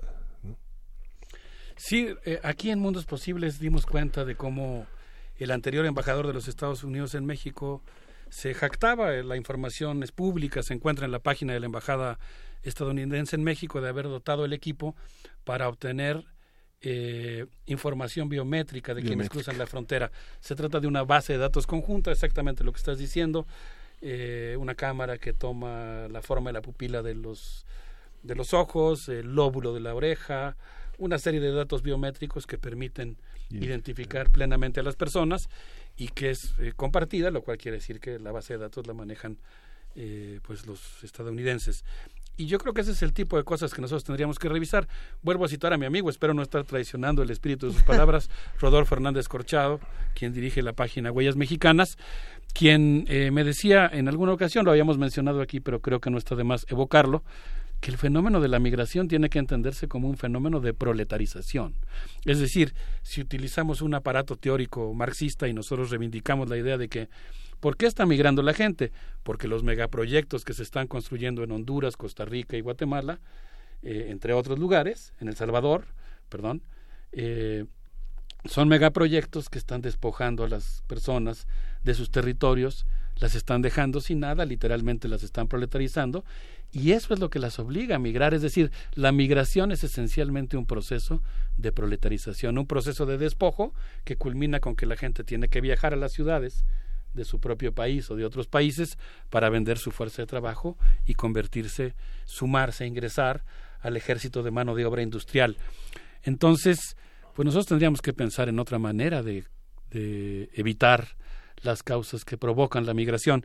Quisiera despedirme citando el testimonio a través de Luis Carlos Rodríguez, quien habla de que Jaime Alexander Variega, de 35 años, sufre laceraciones en los pies tras haber caminado para cruzar El Salvador y Guatemala a pie la caravana de andrajosos, como en algún momento dado la mencionó el periódico, una de las crónicas del periódico El Universal, eh, no, no los califica, pero los describe así, eh, pues es una caravana que desde mi punto de vista debe concitar eh, nuestra admiración en el sentido de que es un esfuerzo más que intenta poner en la agenda social y a la vista de todos la importancia de que todos somos seres humanos más allá de que tengamos papeles o no.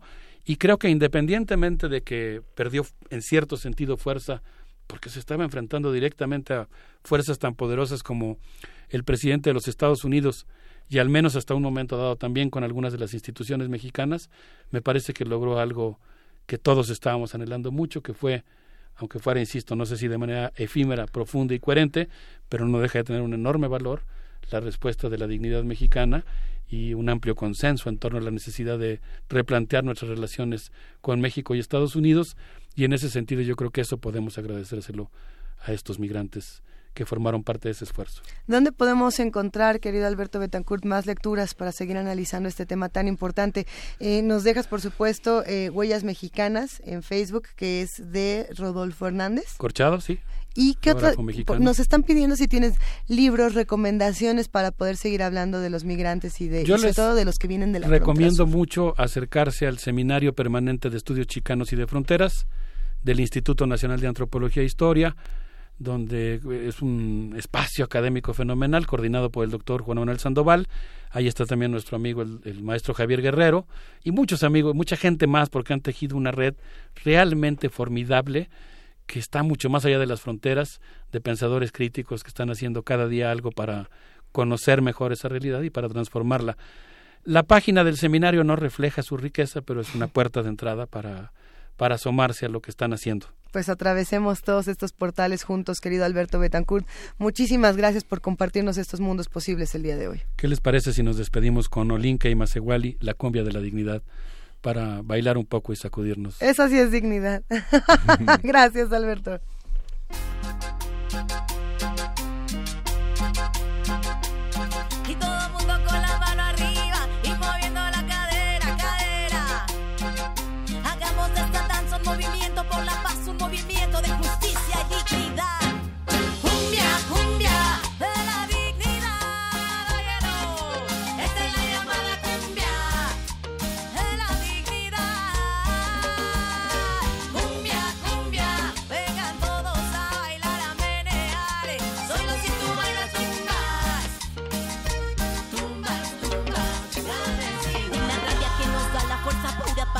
Identidades olvidadas, huecos de inhumanidad. Somos el rostro colectivo que sobrevive a toda la adversidad.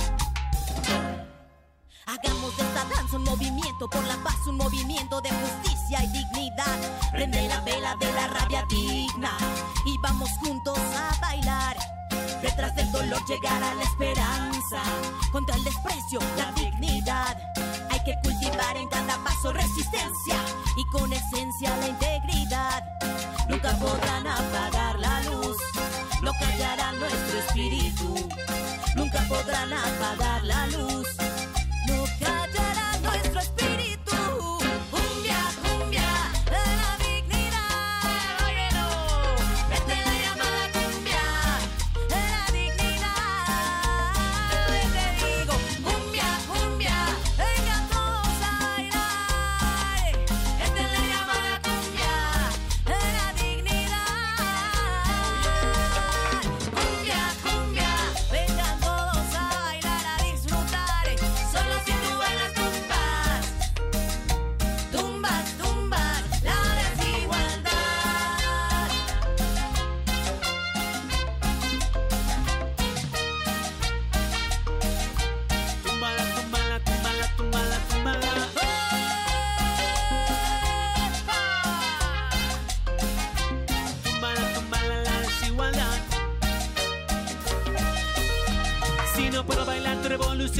No me interesa. La música del corazón es la que nos trae interesa. Si quieres luchar, que sea con amores, es la única fuerza capaz de liberar el dolor, el odio y toda la tristeza. Así que escucha, nuestra lucha no será con balas, será con teatro, video, pinturas, canciones y palabras como Frida. No necesitamos pies, tenemos alas. Volamos desde tus oídos a tu conciencia sin escalas.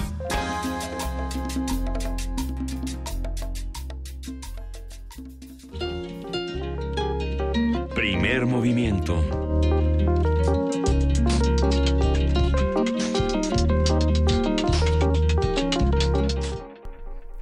Los otros libros. Ya está Carlos Narro, organizador de este encuentro tan importante para nosotros en Radio UNAMI, para las editoriales independientes, para la presentación de nuevos sellos, de nuevas discusiones, para los hombres que editan y leen de verdad, que leen en serio y que están lejos del mercado. ¿no?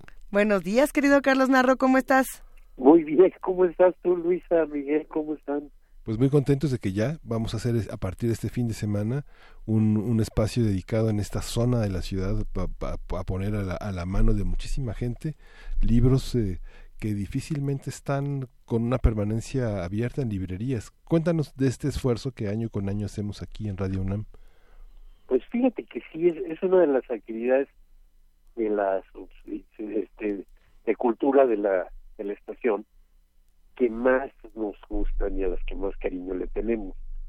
Porque, en efecto, nos pone en contacto con editores, autores, gente que gira, cuya vida gira en torno al libro, que, este, que tienen propuestas muy interesantes, que tienen una propuesta distinta del nombre de los otros libros, eh, inspirado en un en un libro del poeta Renan, Raúl Renan, eh, justamente hace la referencia a que esas editoriales no son distintas nada más como a veces pensamos porque no tienen un subsidio estatal o porque uh -huh. son pequeñas, son distintas porque hacen libros distintos.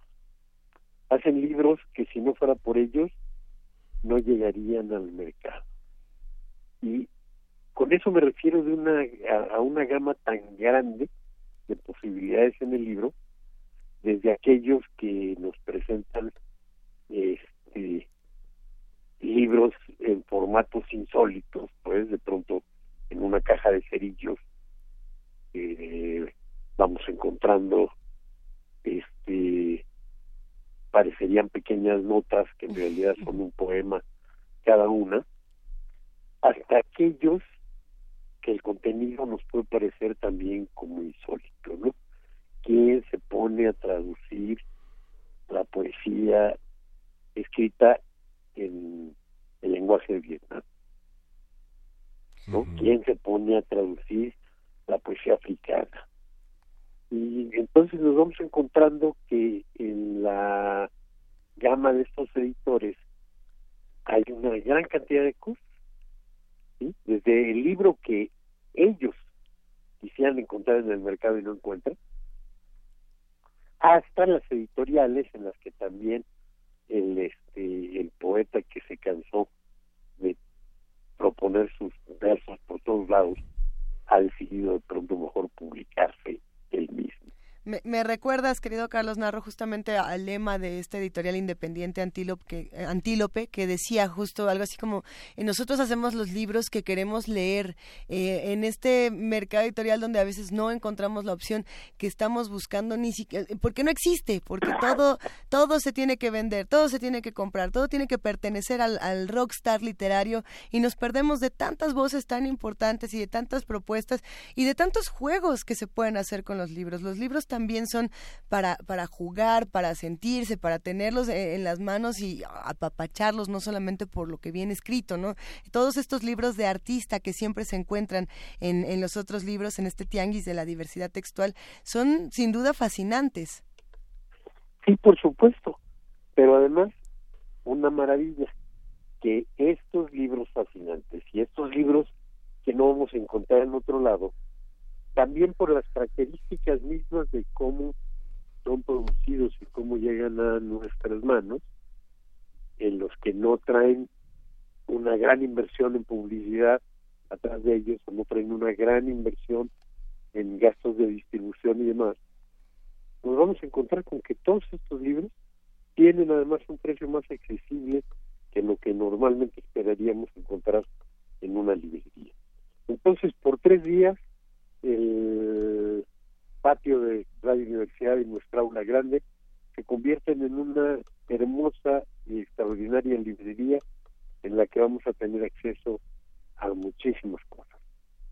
Y en el que eh, a diferencia de lo que nos pasa en otras en otras este, librerías cualquiera de quienes nos atiendan para hablarnos de un libro que nos ha interesado tiene mucho más conocimiento de lo que tiene ahí en su en su mesa, en su stand, que lo que normalmente tiene un vendedor de libros. Aquí nos encontramos con vendedores de libros cuya vocación es precisamente el libro mismo.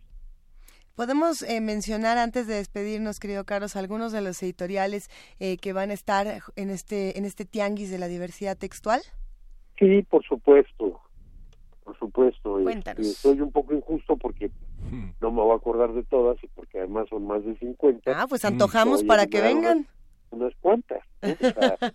voy a mencionar, por ejemplo, a Acapulco, Diéresis, Mo, Generación, Ediciones sin Nombre, en fin, es una gran cantidad de editoriales. Y, sin duda será una experiencia única, como siempre lo es con ustedes, con estos otros libros. Sexto Tianguis de Diversidad Textual, aquí en Radio UNAM, Adolfo Prieto 133, Colonia del Valle, a dos cuadras del Metrobús Amores. Queridísimo Carlos Narro, subdirector de Extensión Cultural de Radio UNAM, repetimos ahora sí que los días y, a qué hora nos vemos. ¿Tú, tú, ¿Tú qué día vas a estar para irte a saludar? Yo voy a estar, yo voy a estar los tres días. Sí, este, vamos a inaugurar mañana a las 5 de la tarde, cerramos a las 9 de la noche. En el Inter vamos a tener algunas otras actividades, algunas que van a tener repercusión en nuestro espacio radiofónico al aire y otras que van a ocurrir ahí directamente. Por ejemplo, el día de mañana desde las 6 de la tarde vamos a tener un, un taller de origami de fabricación de grullas, en el que una actividad en la que estamos en contacto con alguien que ha colaborado mucho desde hace muchos años con este Radio Universidad, que es la artista Marisano, pero ahora con un proyecto que involucra la dirección de danza de la propia coordinación de difusión cultural. Luego, bueno, pues el sábado, que es el día más largo de la de la feria, abrimos a las 10 de la mañana, cerramos a las 9 de la noche, y el domingo, para cerrar, nada más nos vamos el mediodía, que de las 10 de la mañana a las 2 de la tarde. Quedamos súper En todo este tiempo vamos a tener este, lecturas de, de poesía, lecturas de narrativa, en fin, en el, en el mismo espacio donde están los Pues ahí nos vemos, Carlos. Nos vemos el viernes y bueno, seguimos mañana comentando algunas de las actividades. Se nos acabó, llegan los spots irremediablemente la, la, cortina se baja, pero estamos estamos aquí. Gracias, este, Carlos. Gracias. Hasta luego, Carlos. Gracias a todos los que hacen posible el primer movimiento. Nos vamos porque sí, ya llegó el spot, querido Miguel Ángel. Ya nos alcanzó el Gracias. Gracias. Esto fue primer movimiento. El mundo desde la universidad. Hasta mañana.